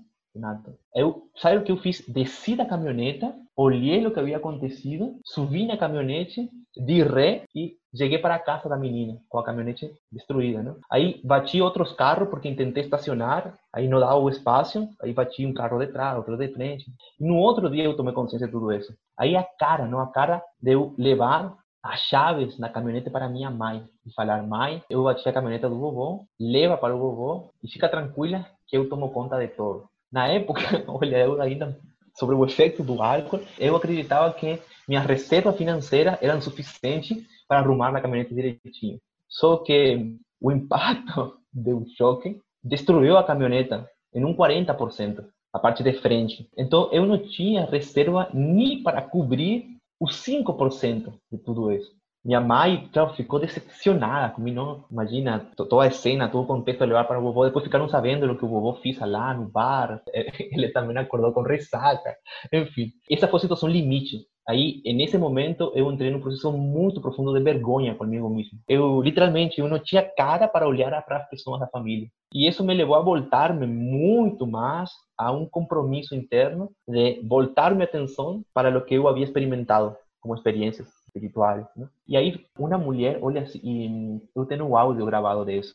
Talvez o diferencial de todas as histórias que eu fui compartilhando, a diferença de outras histórias que são compartilhadas, que por algum motivo de mérito de outras vidas, eu tenho a possibilidade de documentar isso. Tanto as fotografias, os áudios, de certa forma, isso permite que as, as pessoas comecem a acreditar, não na, nas palavras, sino de que há algo além de lo que elas estão experimentando que possam buscar esse além. Não precisa passar por estas, estas experiências. Esta experiência não significa nada além de que existe algo que está mais lá de nós. E aí a búsqueda individual, você ter histórias diferentes. É por isso não identificar-se com as histórias, só escutar e não criar bandeiras não para levantar, é assim, nem com, nem com alimentação. Olha, eu, passei processos onde deixei de comer e não levantei nunca a bandeira de é alimentação saudável. Não que não esteja certo, está super certo a alimentação, não? mas no fundo, no fundo, há que estar muito atento porque qualquer bandeira que você levante, por mais nobre que seja, te está separando de outros. Não importa qual é o processo do outro, não? Em algum momento você tem que viver tua própria experiência sem levantar bandeiras, acreditando em tua experiência e esperando que alguém, naturalmente, que se sente afim, possa caminhar junto contigo, acompanhar-te. E aí o coletivo surge. Exatamente. Porque a partir do momento que a gente coloca aquilo como uma verdade, como você falou, né? Você, você coloca uma bandeira de que aquilo é a panaceia, e serve para todo mundo. Desde minha humilde opinião, não existe isso. Porque somos 8 bilhões de mentes que têm histórias diferentes, conteúdos diferentes. Alguns podem se aproximar, não? E é ótimo, está tudo bem que se aproxime. Mas na existência nada é repetitivo, nada se repete. A única mágica que você deve observar é a diversidade de tudo isso. Então, por isso, esse conceito de igualdade é algo que a gente tem que refletir bastante. Desde uh! minha percepção. Desde minha percepção, não existe essa igualdade neste plano dual, porque nada pode ser igual a outra coisa. O que pode existir é uma unicidade. Como assim, Cris? Na unicidade se experimenta a diversidade sem conflito. Você vê a existência e é uma grande unidade. Não é igualdade. Unidade que a diversidade está harmonicamente coexistindo juntos. E isso é o mágico. Então, por aí, eh, a luta que o ser humano deseja fazer em igualar as coisas, tira do eixo por não ter uma compreensão maior, não? As partes devem se expressar. É, é maravilhoso que você seja único e do jeito que você é. Isso é o mais lindo. E por mais que eu te admire e você seja uma grande pessoa para mim, não adianta eu te modelar e te copiar. Porque a existência está colocando aqui outro conteúdo que pode se complementar contigo. É como você olhar um jardim. Nenhuma flor é igual à outra. Podem ter quase que a mesma fragrância, mas não são iguais. Nenhum pétalo de uma rosa é igual a outra. Então, essa compreensão maior traz muita mais harmonia nessa convivência né, de 8 bilhões de pessoas. Quando compreendi tudo isso, ficou muito claro para mim o caminho a ser feito. E essa essa casinha onde havia aparecido a Virgem, onde minha mãe, anos atrás, foi para lá. Em algum momento fiz aniversário. Eu fui convidado a participar do aniversário. E o aniversário consistia em se juntar pessoas para agradecer pelos milagres que aconteceram. Pessoas que estavam em cadeira de rodas, pessoas que não podiam ter filhos, pessoas que estavam com doenças terminais. E nessa festa, receberam uma mensagem de Maria e de Jesus. E as pessoas que passaram essa mensagem estavam todas vestidas de branca. E no momento, eles fazem um pedido para que todos fechem os olhos e comecem a orar essa oração. Aqui eu compreendo algo muito mais profundo além de a religião, não? além do conceito de oração. Pessoas de diferentes frequências, porque cada um vem com seu dia a dia com inúmeras eh, frequências, movimentos psíquico-emocionais, começam a se alinhar por meio de uma prática. Então, aqui no fundo, no fundo, o mais importante não é a oração em si, a palavra da oração, é o estado no qual você entra por meio dessa prática que é a oração, de uma sintonia, sintonizar para que você possa acessar a uma frequência, tipo quando você ajusta o, o, o rádio, não? a frequência do rádio. Então estava acontecendo isso, sem perceber que estava acontecendo isso. Para mim era a pessoa que estava orando. E ao fechar os olhos, uma mulher falou o seguinte: tem uma mensagem, Jesus, para uma pessoa que está aqui e vamos a transmitir essa mensagem que a pessoa nos permite. E essa voz começava a se aproximar. Eu estava numa cadeira com os olhos fechados e, Renato, eu comecei a ter medo. O medo é, vem para aqui. Essa voz se aproxima. Oh, que não seja eu, que não seja eu, por favor, que não seja eu. E no momento que eu estava com todo esse pensamento, eu sento aqui uma mão no ombro. E eu estava com tudo isso, que, que, que, não seja, que não por favor, que não seja eu. Sento a mão e a pessoa fala, você gostaria de escutar o que Cristo tem para falar? E naturalmente eu sim mi boca, que era todo lo contrario a lo que estaba pensando. Y en ese momento pega mi amado, me convida a caminar hasta el centro, me colocan de joelho y ahí un círculo eh, creado por personas vestidas de blanco empiezan a orar. Hoy oh, yo sé que es en lengua, en la época uno comprendía lo que estaban hablando, y una música empieza a acontecer. Y ahí he pasado una mensaje, y olha lo lindo de eso, Renato. Una velhinha de 80 años tinha un grabador, y ella grababa todo lo que acontecía siempre en los encuentros. Mas eu não sabia que isso estava acontecendo. Eu fiquei de joelho, recebendo, colocaram óleo na minha testa, nos meus pés, nas minhas mãos. Aí eu comecei a chorar, um choro de, de alegria, alegria sem causa, felicidade sem causa. E meu corpo todo vibrando.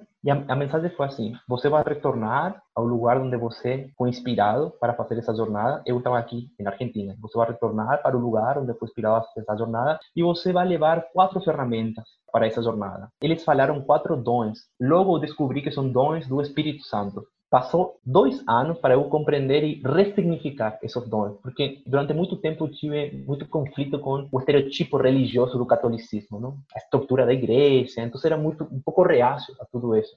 E o primeiro dom foi o dom de conselho, o segundo, o dom de sabedoria, o terceiro, o dom de imposição de mãos e o quarto, o dom de profetizar. Tinha conflito com isso, descobri logo que em toda essa jornada, o desenvolvimento da consciência, quando você se desenvolve, naturalmente são qualidades que emergem. Você se torna mais sábio, naturalmente, porque você aplica o conhecimento. A sabedoria é a aplicação do conhecimento e a experiência que te gera isso. Então você pode dar conselhos. Óbvio que você pode dar conselhos. Você está qualificado para dar conselhos. No momento que você se desidentifica da loucura da mente, das personalidades, óbvio que você naturalmente se torna um pouco mais sábio. A sabedoria emerge pela desidentificação do loop mental da mente que está no dor do sofrimento. Então é óbvio que você vai ter sabedoria. Conselho, sabedoria. A imposição de mal, naturalmente, quando você começa a compreender como funciona tu corpo energeticamente, você coloca o alimento que mais energia dá, você naturalmente pode transmitir essa energia. De inúmeras formas. Então, é óbvio que você vai ter habilidades para colocar energia de onde tem menos para onde tem mais. E o último, onde profetizar, que é falar o que vai acontecer. É a sensibilidade de você despertar a intuição. Existe uma experiência do espaço-tempo como não linear. A mente condicionada olha o espaço-tempo assim, passado, presente aqui e futuro. Mas a experiência da consciência é não linear, é circular. Então tudo está acontecendo no mesmo tempo. Então, é óbvio que você vai ter algumas sensações de captar informação de coisas que podem acontecer como possibilidade. Então, aí eu descobri, ah, me tirei a mochila de esse conceito religioso que eu tinha de dons, que seria algo especial, né? E percebi que é a qualidade natural que todos nós temos e é literal, todos nós temos. E hoje, hoje é o mágico que eu posso comprovar isso. Eu estou falando, todos nós temos. Tu tens isso. A vecina de tu prédio, independentemente da situação que ela está, tem a mesma qualidade, a ser desenvolvida. Então hoje falo, nossa mensagem muito específica é esse conceito de iluminação comprovado através da ciência, tem um passo a passo para nós hoje a gente mapeou esse passo a passo. Então, para, para nós, a iluminação hoje é o desenvolvimento da consciência, que como consequência provoca um desenvolvimento de tua mente e como consequência isso, o cérebro começa a funcionar em um porcentagem muito maior do que funciona agora, não? Que está estipulado por 15, 20%, não? Tem um filme Lucy que fala de as possibilidades que tem no cérebro à medida que vai se desenvolvendo. Não? Então tem pequenas verdades em tudo isso. E os milagres que você falou lá no começo para eu te lembrar agora, já você já falou ou tem a ver com isso? O milagre que eu te falei é assim: na medida que você se identifica com a consciência, todo esse processo que a gente faz de precisar do tempo para melhorar, de precisar das experiências para melhorar, de precisar de processo para melhorar, se dissolve. Porque a melhora, presta atenção, por favor, e se tu pegas isto que eu te falar, pode começar a fazer sentido muitas coisas. Se você acredita que somos consciência, a consciência não sofre de nada daquilo que a mente sofre daquilo que a emoção sofre, aquilo que o corpo experimenta como limitação. A consciência é eterna, é potencialidade da consciência. Agora, a mente, as emoções e o corpo são permanentes e passam por processos. Então, é impossível, se você se identifica com a consciência, é impossível que você experimente dificuldade, dor, sofrimento, angústia, perdas, porque tudo isso são processos que envolvem a mente. A mente se pode ficar presa em um looping de olhar para o passado, lembrar as coisas ruins que aconteceram, os dramas, os sofrimentos. A emoção também, o corpo emocional é gerado por isso. E o corpo físico pode adoecer. Se a mente está adoecida, obviamente o corpo adoece. Mas se você intenta curar alguma parte de ti que está doente, você ainda está dentro da mente. Só que em uma ilusão, tentando curar uma parte de si mesmo. Então, qualquer processo de autoconhecimento, que envolve tempo, é um processo que está dentro da mente. Só que uma parte da mente olha para outra parte e tenta curar melhorar isso. Porque acredita nisso, obviamente. Eu estou sentindo este dor, este sofrimento, estas feridas do passado. Então emerge outra parte de mim, mais conectada com a fonte, que tenta curar isso. E por isso existe o tempo. Agora, veja bem, se você se identifica com a consciência, que está além mente, inclusive que está além dessa parte saudável da mente que tenta curar a parte doentia da mente. Acabou. É que aí que uno começa a compreender porque os místicos e os grandes mestres falam que as coisas são assim, agora, é agora. Se você quer transformar e criar coisas, é agora. Não implica tempo o criar para os, os mestres e os grandes professores da humanidade. Então, como falava, Cristo falava assim, se tu falas para esta montanha se movimentar, ela se movimentará como eu faço que uma montanha se movimente? Dentro da mente, isso é impossível. Então, se ele estava falando isso, significa que a gente pode sair afora de aquilo que a mente considera como possível ou impossível. Então, nesse momento de compreensão, que se eu vejo que sou uma mente que está dividida, se eu vejo que sou um corpo que tem inúmeras experimentações emocionais, e essas partes de mim sofrem, essa, essa parte de mim tem seus altos, tem, tem seus baixos, essas partes de mim são permanentes. E eu começo a refletir, mas eu também sou algo que está além de tudo isso. Como posso fazer para me identificar com isso que está além? Identificar, Renato, significa você pensar as 24 horas nisso. Não duvidar. Eu sou a consciência. A chave destas experiências, lembra que te falei que eu construí uma identidade que produzia pensamentos que possibilitavam isso, foi porque desde o ano 2012, desde o 21 de dezembro de 2012, eu deitava e acordava com um mantra que é assim: Eu sou a consciência. E na época, inclusive, era bem específico, falava: Eu sou a consciência crística. Eu sou a manifestação da consciência crística. Isso era o tempo todo minha mente, como um pensamento. Veja bem, esto poucas pessoas refletem. A maioria das pessoas não pensam. Como assim, Cris? Não pensa? Todo mundo pensa. A maioria das pessoas não pensam de forma criativa. As receptivas só, né? Só receptiva, porque pensar é um esforço. Para pensar criativamente, você precisa ter energia para pensar. Para pensar de forma criativa, você precisa ter disponibilidade de energia. E a gente tem muitos vaciamentos energéticos, tanto através da alimentação do corpo, do cuidado de lo que producimos mental y emocionalmente, tenemos vaciamientos. Mucha energía es sugada, ¿por qué es sugada? Por los problemas que a gente considera ter. Los problemas son cosas que realmente se nutren de nuestras energías, de nuestros pensamientos. Entonces, yo tengo un problema en mi relacionamiento de casal. Eso está constantemente produciendo una serie de pensamientos que alimentan eso. Entonces, a energía esencial é literalmente sugada por meio de esos pensamientos que nutren esse problema. No momento que eu resolvo o problema, começo a ter poupança de energia. A gente aqui fala de um processo de metamorfose. A metamorfose acontece em todos os reinos, não só da lagarta para a borboleta. Tem insectos que passam por processo de metamorfose. Aí, que consiste nesse processo? É entrar em uma fase de poupar energia, que é a parte do casulo, no caso da lagarta, poupar energia para a transformação acontecer. Toda transformação diz a respeito de disponibilidade de energia, seja energia mental, emocional, física ou sexual. Então, quando você percebe que você está esgotado energeticamente, obviamente você não vai ter gasolina para os processos de transformação. E sempre, a mente sempre vai precisar de energia. A mente, tuas emoções, tu corpo sempre precisam de energia. Isso é fato, compreende? Só, só observar o processo físico, até que você começa a desvendar os bloqueios, você pode se nutrir de outros tipos de energia, mas até que a pessoa está presa no paradigma de alimentação me dá a energia, tu corpo sempre vai precisar de gasolina energética. Lo mesmo acontece com tuas emoções e com tua mente. Agora, a grande pergunta é: que parte de mim, porque estamos numa experiência dual, que parte de mim não precisa de energia? Que parte de mim eh, produz, é a fonte da energia? Há uma parte de mim que literalmente eh, produz isso. Pode chamá-lo de alma, espírito, consciência, eu superior. Na medida que você se identifica com isso, identificar-se é estar o tempo todo criando pensamentos criativos ao respeito de que você é isso. Então, já está comprovado psicologicamente que eu posso te influenciar com estímulos de palavra a que você se comporte de uma forma. Se eu durante muito tempo, muito tempo, muito tempo te falo uma determinada característica e o ambiente reforça isso, em algum momento você vai incorporar e você se vai expressar dessa forma, tanto positiva como negativamente. Né? Então imagina você mesmo começar a ser, a criar essa comunicação de que você é a consciência, até que se torne isso tão forte que você começa a ter experiências que te confirmam isso.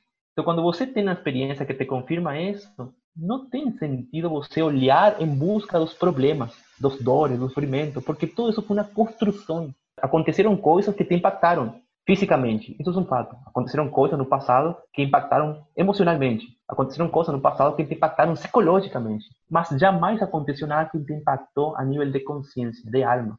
Nunca te impactou. Então, na medida que a gente vai construindo isso, hasta tornarlo tan sólido, comenzamos a vivir realidades que para no hoy es inacreditable esa realidad. Yo ya un ejemplo, mi esposa pasó por un proceso de perder a mãe biológica. Murió a mãe biológica unos tres meses atrás. Ella está lá no Brasil, tuvo que viajar, a mãe ficó doente, en una semana murió. Ahora, esa palabra era utilizada para ella, perdí a mi mãe. Y ahí todo el proceso, ¿no? De vivir un luto, tu cuerpo físico, y, está perfecto para hacer todo eso, ¿no? A gente debe vivir esas experiencias. E recentemente ela me começou a fazer um, um relato que participou de um círculo de mulheres onde estudavam os, os arquetipos e aí descobriu o arquetipo da mãe dela, os comportamentos, começou a lembrar coisas do passado, começou a ter saudade começou a entrar em um estado negativo. Até que fizemos uma ligação e fomos conversando a respeito. Eu fiz esta pergunta, que qualquer pessoa se pode fazer. Perguntei para ela, onde está tua mãe neste momento? Ela ficou chocada, assim, pensando, onde está minha mãe? Sim, se você tem que localizar em espaço-tempo, onde está tua mãe neste momento? Aí a mente, o primeiro que falou, sabe o que foi? Está no cemitério. Tu estava falando, olha, associou diretamente a complexidade do ser, que é a mãe, ao corpo. Muitos de nós, por esse tipo de associações, ficamos impossibilitados de viver a presença, presença, porque A pergunta é profunda. Onde? Onde está tua mãe? Por exemplo, onde eu estou, Renato? Onde estou eu? Tu puedes falar assim, Cris. Na realidad, no estoy allá, ¿comprendes? No estoy aquí. Mi cuerpo está aquí, ¿comprendes? Sí. Mi cuerpo está ubicado yo. Isso. A resposta profunda é: eu estou em donde o outro me percibe. Eu estou em donde o outro me percibe. Então, se, se tu fechas os olhos profundamente e deixas que eu me aproxime a ti, através de umas palavras, através de uma imagem, eu estou presente contigo. Não meu corpo, não minha voz. Há uma presença que isso, minha consciência, está lá, que pode se manifestar de inúmeras formas. Com uma lembrança, com uma sensação, ou com tua própria respiração. Então, imagina nós abrindo essa possibilidade de nos relacionar com a presença do outro, além do corpo, além da mente, das palavras que compartilhamos aqui, além das afinidades que temos. Se eu descubro que o Renato não está lá em São Paulo, o corpo dele está, alguns corpos dele estão lá, mas a consciência está aqui me permeando, só na medida que eu fico em silêncio e me permito receber a ele. Se eu estou aberto a te receber aqui, tu estás aqui, compreende? Claro. Os chineses descobriram algo muito interessante, que é a energia sigue o pensamento. A energia sigue o pensamento. Então, na medida que eu me predisponho a te receber aqui, vem aqui, Renato. Estou aqui aberto, fica comigo. Fiquemos juntos. Tu estás aqui, compreende? Eu trago tua presença aqui. E na medida que isso se torna de comum acordo, a gente sente, literalmente. Então, eu estava falando para ela, não, tu, o corpo de tua mãe está lá, amor. Tua mãe está mais presente que antes, porque antes o corpo limitava ela, porque o corpo fazia que ela acredite que ele era o corpo. Hoje, tu corpo faz que tu acredite que tu eres o corpo, por mais que intelectualmente, já sabemos, não sou o corpo, não sou a mente, não são minhas emoções. Sou algo que está muito mais além, intelectualmente. Não? A vezes temos algumas experiências, mas até este momento, por el, por el fato de você estar nesse corpo, tua atenção está lá. Aí tua atenção está no corpo. Você acredita que é o corpo. Quando você deixa o corpo, é muito mais simples você poder estar em vários espaços. O corpo é como o que contém a ti. Você sai do contenido. Ela me escreveu ontem algo maravilhoso, Renato. Começou a fazer sentido, não? De que, na medida que ela se permita receber a mãe, que já não está no corpo, está em tudo. É por isso que Cristo falava, Cristo falava, levanta uma pedra e lá você me encontrará. Meu Deus, como vou te encontrar debaixo de uma pedra? Porque não dizia ele a respeito de seu corpo. De fato, ele deixou muito claro, não sou o corpo. Façam o que você quiser com o corpo. A paixão do Cristo é isso a mensagem. Façam o que você quiser com o corpo. Não sou o corpo. Eu estou além do corpo, sou além disso. Então, na medida que eu me permito me relacionar com aquilo que está além de tu corpo, além de tuas emoções, inclusive aquilo que está além de tua mente, porque tua mente vai utilizar uma linguagem, umas palavras, pode criar empatia comigo ou pode criar distanciamento. Há coisas que posso não concordar e me distanciar. Isso é muito limitado, é uma relação superficial. Podemos transcender quando consideramos a presença do outro. Levanta a pedra e você me encontrará. No vas a encontrar el cuerpo, no vas a encontrar las palabras de él, no vas a encontrar la doctrina. Estará la presencia, que es lo que trasciende la mensaje que él dio, sus cuerpos, sus historias. Y en ese momento que ella comprendió eso, tuvo una experiencia. Acordó con un sueño. El sueño fue que estaba en un quintal de la casa y a May de ella estaba presente. A May de ella, que había desencarnado hace tres meses atrás, estaba presente en un quintal. Y dentro de su sueño, él estaba brincando con una chía para cortar o cabelo e a mãe dava risada, mas a mãe estava sentada no chão. E ela de repente olha para a mãe e tem um impulso de ir para ela e dar um abraço. E aí lembrou dentro do sonho que a mãe estava morta. Dentro do sonho, lembrou que a mãe já havia morrido. Então, ao lembrar isso, ela teve uma atitude que não conseguiu expressar em vida, que foi ir hacia ela, abraçar hacia ela e falar: Mãe, eu te amo, te respeito, estou contigo, e tu estás comigo sempre acordou com esse sonho. Veja o que acontece, Renato. Acordou com esse sonho. Não? O nome da mãe é Clarice. Morgana fala que poucas vezes ela escutou de outra pessoa esse nome. Não era um nome muito comum para Morgana. Acordou com esse sonho de haver abraçado a mãe, falado: Mãe, eu te amo, estou contigo, te respeito, sei que você está aqui. Entrou em um grupo de estudo do sagrado feminino. Ela não tinha vontade de ficar lá, porque estava com toda essa experiência ainda. De repente, dentro do grupo se abre o chat uma participante do grupo com o nome Clarice, o mesmo nome que a mãe, escreve a mensagem, olha que escreve, estou aqui. Agora, a mente vai pensar, claro, eu, era, é uma participante física, é uma participante física, se chama Clarice, mas escreveu estou aqui, que começa a fazer sentido de como a gente pode começar a receber mensagens que confirmam nossas experiências. Ela ficou chocada com isso, de encontrar dentro do grupo que ela participou faz meses,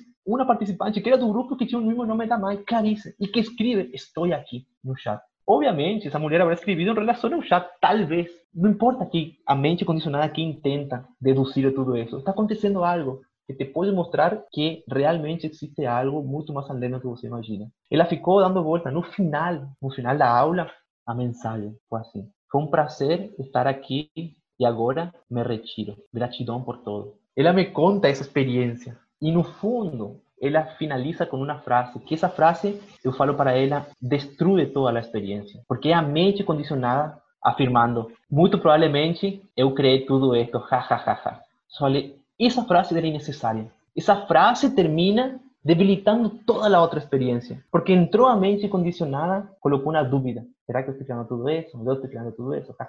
Si a gente comienza a focar en las experiencias que tenemos y acreditar en ellas, no dudar, estamos muy próximos literalmente, do que aqui chamamos dentro do movimento, desenvolvermos como consciência. Porque o caminho é inevitável. Uma vez que você vê, você não pode desver. Profundo isso. Quando você vê, não pode desver. Você pode se fazer louco, não? Demorar, uma justificativa. Não dá, não dá mesmo. Não dá para dizer. Muito louco isso. Profundíssimo. E o lindo que hoje temos a oportunidade de compartilhar, não? Eu fui cuidando todo este processo até que realmente esteja internalizado, comprovado em mim, comprovado em outras pessoas e a partir disso que decidi começar a abrir com detalhes publicamente, não? A história, acontece, né? aqui. Vou te compartilhar as fotos, não porque o interesse é que você acredite ou não, porque a experiência só é minha, é é pessoal. Claro. Mas o fato de compartilhar é levar um pouco do estado, não da experiência. Compreende? A experiência é, vai ser muito diversa e é lindo que seja diversa, não? Contar muitas histórias, o estado detrás de tudo isso. Porque no fundo o que a gente vai incentivar aqui no movimento Panchai é que todas as experiências são válidas, todas as ferramentas são válidas. Se você se despertou através da alimentação, através do yoga, através do tantra, através do tai chi, não importa, através da terapia, inúmeras ferramentas. A mente criou inúmeras ferramentas para curar a mente doentia. Então tudo é válido dentro da mente. O importante é o estado da consequência da utilização dessas ferramentas. Aí você vai encontrar um comum denominador, né? amor. Amor, simples assim. No fundo, no fundo, é uma experiência de amor. Então isso é válido, extremamente válido. Estou emocionadíssimo, velho. Obrigado. Que presente você me trouxe hoje. Eu que agradeço. Eu agradeço no fundo do coração. Eu tenho certeza absoluta, eu te, te assigno que a gente tem muitas coisas para fazer juntos. Reconheci isso lá de nosso primeiro encontro. Temos nossos próprios tempos, isso é lindo. Uhum. Mas esta conversa faz que eu confirme ainda mais os relatos que tu fizeste são muito afins a lo que eu acredito. Então, hoje posso te garantir que re, nos reencontramos mais como companheiros de jornada, né? companheiros de crescimento. Essa parceria linda de crescer juntos. Que no, no, fundo, no fundo, é o tempero, não? Crescer em grupo, crescer em grupo. Eu tenho certeza, irmão. É, é o que a gente estava falando um pouco antes da entrevista começar, né? Como esse movimento mágico do planeta que está acontecendo agora, dessa descentralização e de formar universidades do ser humano, de cultivar a diretriz real da essência do que é o ser. Cara, que gratidão. Como puta que pariu. Eu fui aqui, sério, você foi falando, eu fui do céu ao inferno acho que umas 40 vezes. e, e por trás de tudo isso existia essa voz, né, do tipo, olha só, tô te mostrando tudo isso que você revisitou nos últimos anos, tô te mostrando todas as suas experiências e aí foi você fechando no final do amor, né? A hora que deu amor, tipo, é o aqui agora, é o presente, é o estar, é a verdade, é a consciência crística, é só o que importa. Foi, foi tipo, foi uma jornada foda aqui com a Eu só, só quero ver quem, quem vai ouvir essa conversa depois dos relatos deles. Tem uma parte linda que eu, que eu pratico, que é o reconhecimento de me dar a permissão, eu reconhecer que me posso dar a permissão de não saber, de não saber o que é o amor. Isso é muito louco. Como assim, Cris?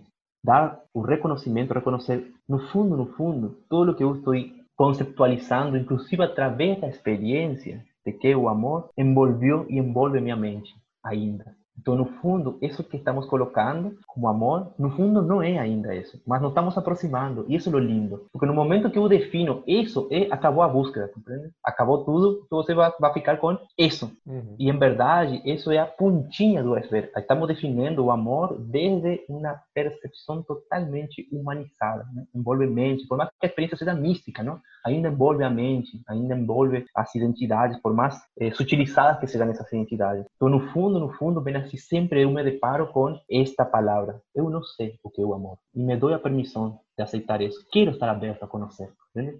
Então aí me encontro contigo, que tu me traz uma visão que tu tens de isso. E eu deixo que isso me permeie, compreende? E sigo me lembrando, no fundo eu não sei ainda o que é amor. Posso ter grandes teorias, posso ter grandes experiências, mas ainda isso é pequeno. Estamos falando de algo que transcende a mente. Enquanto imerso na mente, por mais pura que seja a mente, não temos como expressar aquilo que está além das palavras, além das descrições.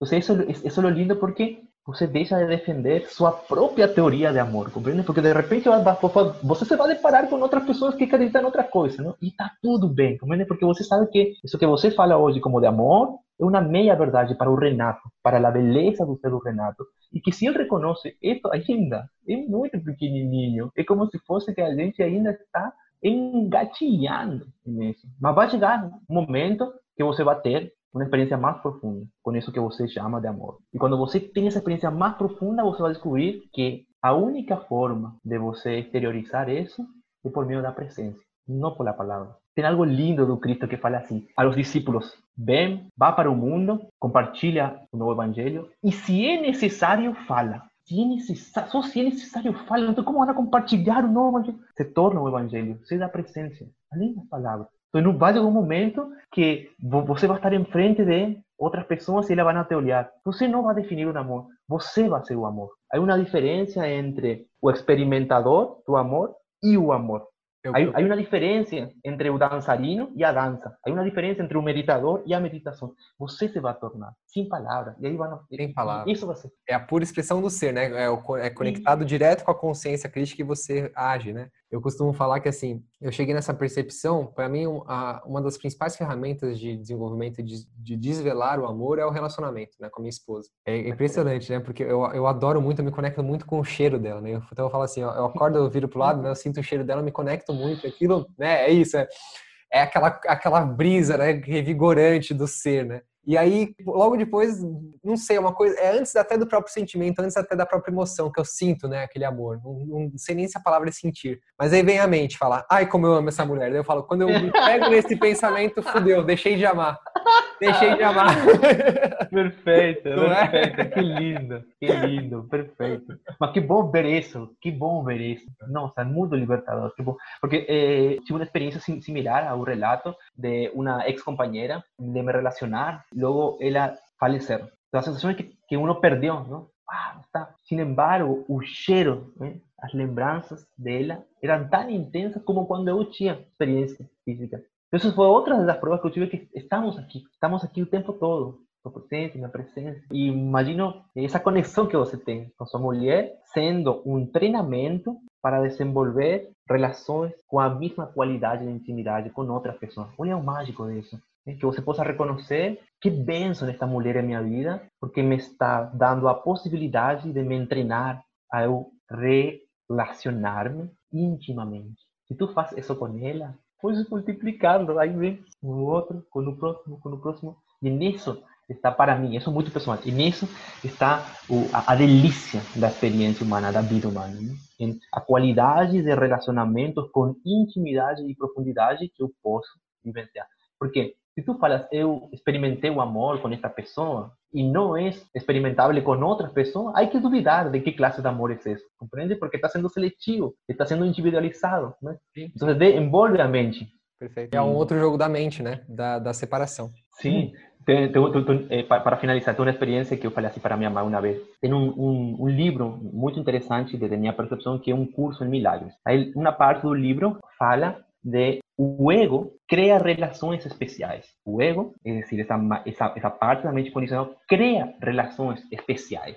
É a natureza dele ter relações especiais. Você ama mais a tal pessoa, você tem mais contato com tal pessoa. É especial, porque se acha especial. Agora, o livro tem uma linguagem cristã, então fala: o Espírito Santo não tem relações especiais.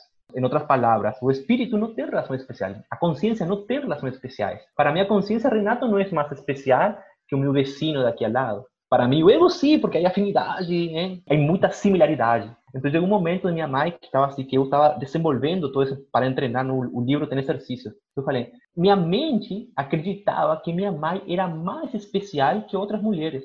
Minha mente acreditava que minha mãe era mais especial que minha vizinha daqui, do bairro. Então chegou um momento para ela que ficou em choque, não? Porque olha, ela não tinha tudo isso que eu estava eh, mergulhando. Eu falei assim, mãe, se você em algum momento você precisa 100 reais e de repente a vecina do lado vem e também precisa 100 reais, eu daria 50 a cada um de vocês. Porque não, não, não existe essa relação especial. Você não é mais especial que a vecina. Para a minha personalidade, como filho, para todo o condicionamento que eu tenho, que sim que é especial. Mas se eu consigo me desidentificar do ego, da mente condicionada, e me identificar com a consciência, não tem como ser minha mãe mais especial que a vecina. Então, esse tipo de relação, obviamente, é muito desafiador a pensar nisso agora. Como você vai se relacionar com tanta intimidade com a pessoa que está na caixa do mercado? Você nem conhece. E aí que vem o grande exercício que a gente propõe aqui. Como encurtar o processo de evolução? Como encurtar? Porque é evidente que todos estamos em movimento. Toda coisa que está em movimento está evolucionando. Mas a grande sacada é como você encurtar esse processo. Porque o tempo é uma percepção da mente. Compreende? Em algum momento você estuvo muito empolgado com algo, passou duas, três horas e você nem percebeu. Em outro momento você estava de sacocheio, passou dez minutos e o tempo não acabava nunca. Então o tempo é uma percepção da mente. Então como encurtar o tempo, já que o tempo é uma percepção da mente, como encurtar o tempo, como perceber que não existe o tempo, que o que existe é a eternidade e a mente interpreta isso com uma sensação linear de tempo. Como encurtar isso? E desde nossa experiência é com a identificação da consciência. Quando você mais identifica, quando você mais se lembra que você, inclusive se você nem sabe o que é consciência, não importa essa definição, só você tem uma referência que há algo além de ti que transcende esse tempo linear, que transcende do que você gosta, do que você não gosta, suas preferências, seus condicionamentos. E na medida que a gente se identifica, experiências começam a acontecer. De repente você está na caixa do mercado, você jamais olhou para essa mulher, nem falou, de repente surge uma sensação de fraternidade, de amorosidade. E você nem fala para ela nada, só um sorriso. E algo está acontecendo além. Então isso é o lindo. E é maravilhoso que pode ser compartilhado. É, lindo. é maravilhoso. Muito bom, irmão. Espetacular. Um prazer. Deixa eu te agradecer do fundo do coração. Fica à vontade para entrar em contato, a gente conversar, mas poder alinhar esses projetos. Eh, ter um ponto no qual convergem. Então a gente se percebe isso, podemos fazer coisas juntos.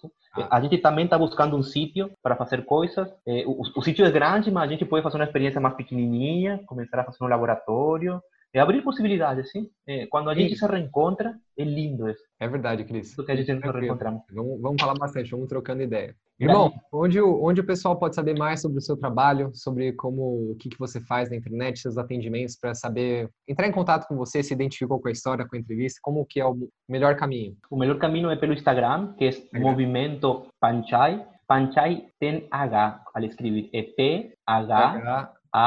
A-N-C-H-A-Y. Panchai. Movimento Panchai. eu vou deixar marcado para o pessoal. O que, que significa Panchai? Panchai é uma palavra quechua. Eu tive experiências morando em comunidades indígenas e essa palavra quechua significa desabrochar. É um momento que a flor abre e compartilha sua fragrância. Utilizamos metaforicamente isso, trazendo para o desenvolvimento da consciência. Acontece isso que falei. De um momento que você desabrocha e compartilha a sua presença, a sua fragrância, além das palavras, além do jeito. Então, o significado, nesse idioma que é desabrochar, florescer, a gente traz como uma metáfora para o trabalho que estamos fazendo. Uma educação para o desenvolvimento da consciência, a gente se educar nisso, não? Há toda uma metodologia, um passo a passo, umas experiências que nos permitem hoje poder fazer isso, não? a gente estar conversando, mas além também da conversa está acontecendo, é um encontro contigo, tua presença, é indescritível, não tem preço. Eu garanto que você fecha a videochamada e você vai ficar em um estado, eu já estou nesse estado.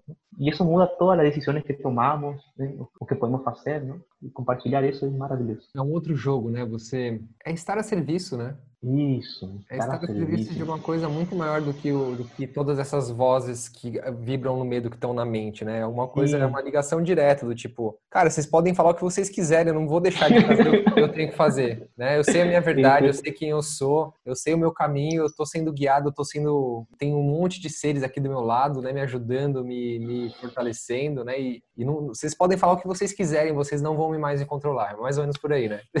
exatamente, exatamente. Isso, isso, irmão, exatamente Exatamente. E porque estar ao serviço implica que você já não pensa em suas necessidades. Quem pensa em suas necessidades não pode estar ao serviço, porque está pensando no que precisa, no que falta. Não? Isso é mente, isso é personalidade, isso é identidade. Nada de errado em você ir em busca de satisfazer suas necessidades, nada de errado, mas lembrando-te que uma parte de ti, você já está preenchido, você não precisa. No momento que você descobre que você não precisa, tudo chega a ti, naturalmente. E por isso que o servir é na consequência. Porque você só consegue servir porque todo llegó a ti. Ya no precisas buscar más nada. Y eso es real, es atingible. Eso es lo lindo. Por más que parezca ahora medio filosófico, ¿no? Todo llega a ti. Yo, falei em, para mi esposa, ¿no? Dos años atrás. Aquello que você deseja, si você está identificada na mente, você vai ter que correr detrás de eso. Você vai ter que correr, envolver tu energía física, psicológica, emocional para adquirir isso. Se você está identificado com a consciência, aquilo que você deseja chega a ti.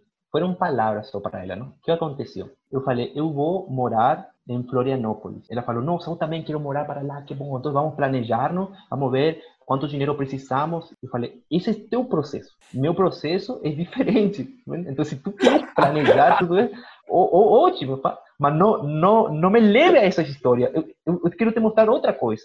Aí ela falou, ah, não, não, não compreendeu. Na época não. Mas o que aconteceu?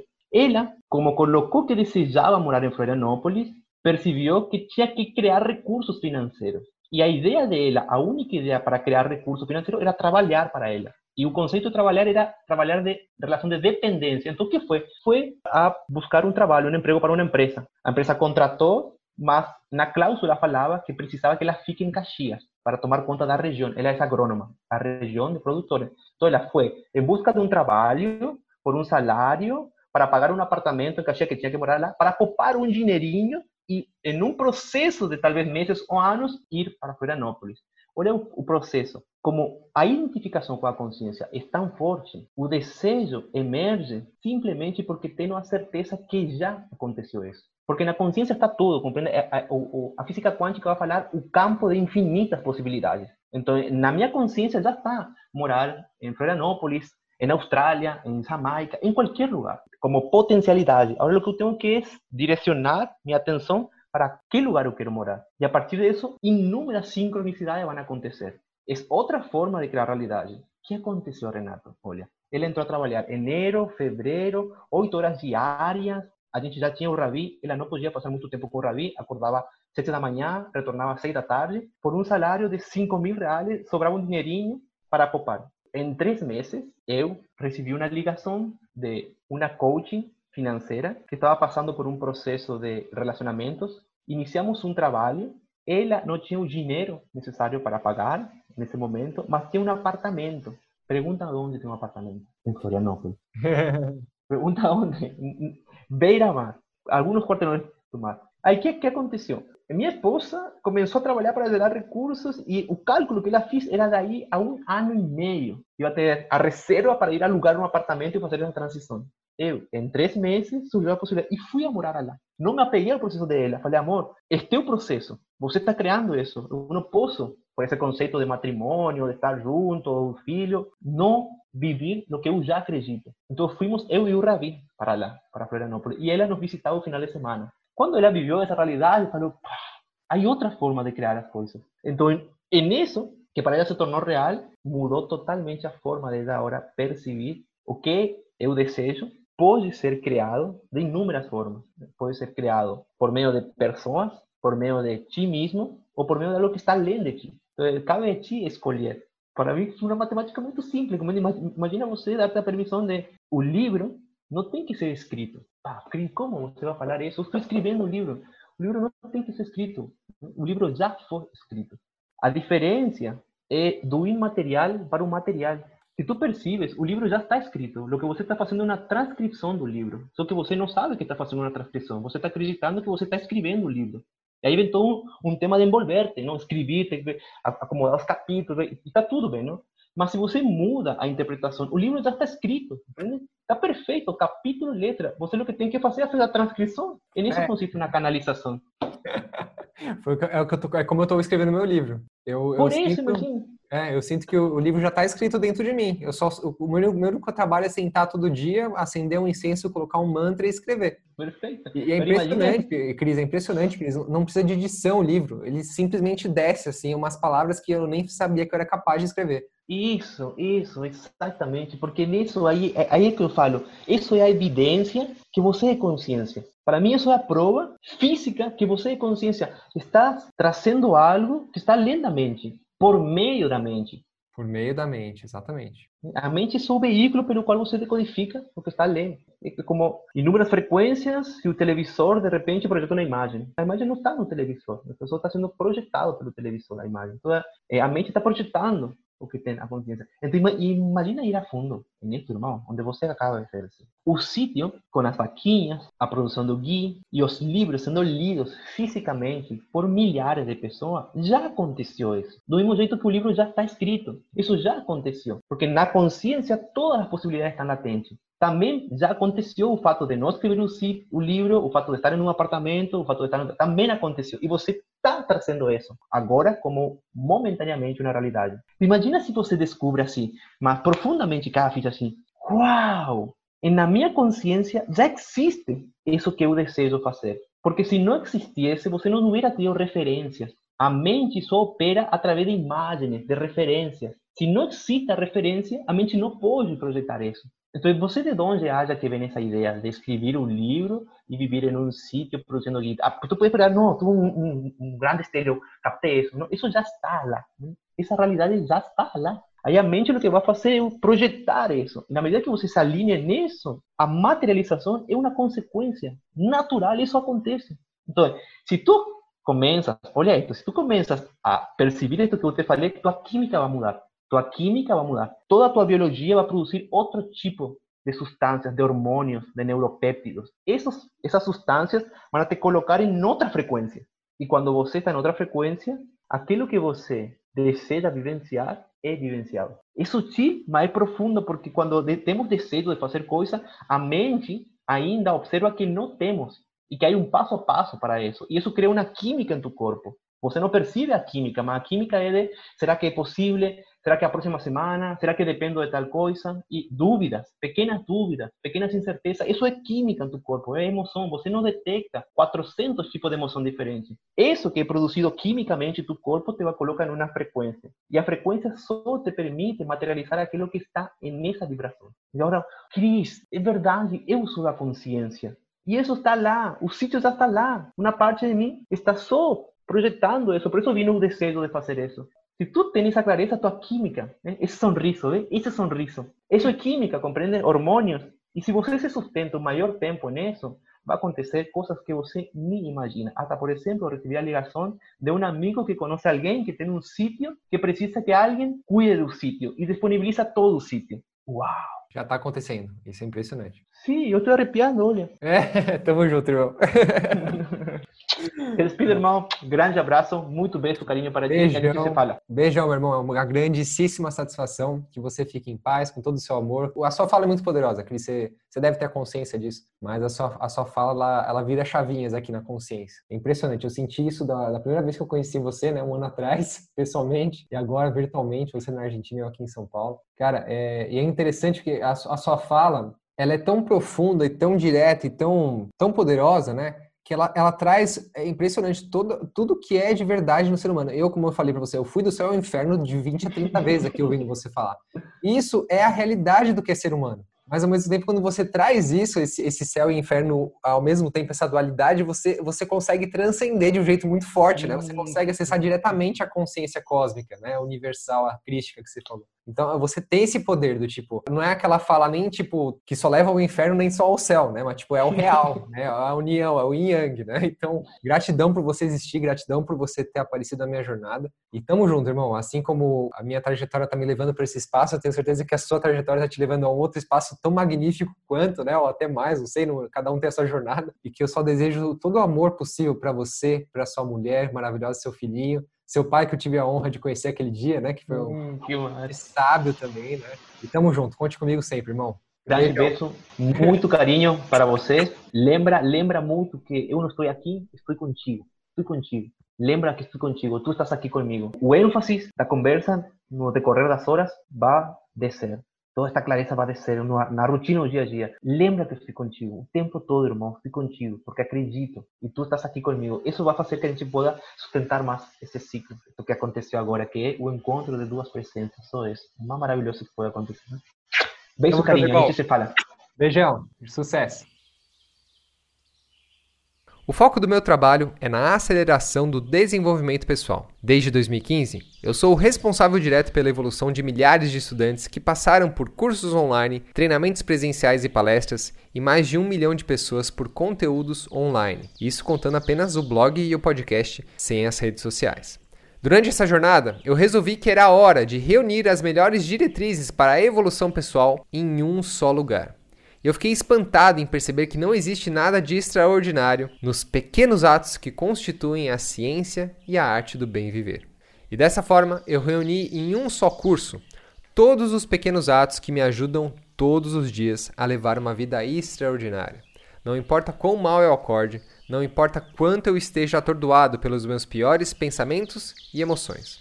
O resultado de tudo isso foi o curso em áudio Pequenos Atos Ordinários Vida extraordinária. A minha proposta é abrir o seu coração e expandir a sua mente, para que você possa finalmente enxergar que o que você tanto busca está aqui, logo na sua frente, em cada respiração, em pequenos gestos, em pequenos atos ordinários.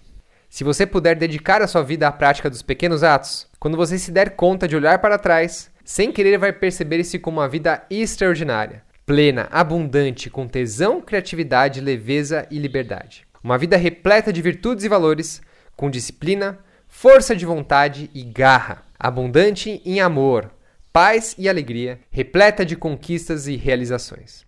E esse episódio também é um oferecimento do melhor Gui do mundo. O que é o melhor Gui do mundo? Você vai entender agora com o recado da nossa Gnoma. Olha só. Ghee é considerado um elixir para a saúde e longevidade pelo Ayurveda há milhares de anos. O melhor ghee do mundo é um produto artesanal feito seguindo os princípios ayurvédicos, com manteiga orgânica de vacas de pasto livre, sob a influência da lua cheia e ao som de mantras. Tradicionalmente, é usado o Mahamitrum Jaya, também conhecido como Om Triambakam, o mantra da vitória sobre a morte, que nos liberta da ignorância, das doenças e da morte. É dito que esse mantra confere longevidade e imortalidade, pois promove bem-estar físico e emocional. Esse mantra é entoado durante todo o processo de produção de ghee para que essas energias de cura, abundância, longevidade e sabedoria impregnem em cada gota. Portanto, cozinhar o ghee ao som de mantras, sob a influência da lua cheia e com muito amor, eleva as qualidades nutricionais desse alimento milenar. Quando feito dessa forma, o ghee é muito mais do que um bom óleo. Ele se torna um verdadeiro bálsamo de cura. E é por isso que o melhor ghee do mundo é tão especial. Um alimento, um medicamento, um acalento para corpo, mente e alma. Os guias dessa lua cheia já estão disponíveis em nosso site. Aproveite o cupom Sexta Filosofal e garanta o seu. Não tem nada melhor do que ghee fresquinho. Muito bem, então acesse o melhorguidomundo.com.br, o melhorguidomundo.com.br e encomende já o seu pote de gui fresquinho dessa lua cheia. E para garantir que você vai conseguir agora implementar o gui na sua vida, eu vou te oferecer o cupom Sexta Filosofal para você ganhar 10% de desconto na primeira compra, beleza? O melhorguidomundo.com.br, use o cupom Sexta Filosofal. Seguimos, meus queridos e minhas queridas, com verdade, abundância e amor. Até a próxima sexta. Até o nosso próximo mergulho. Aproveite a superfície com sabedoria. Fui. Ignition sequence start. 5, 4, 3, 2, 1. Mission complete.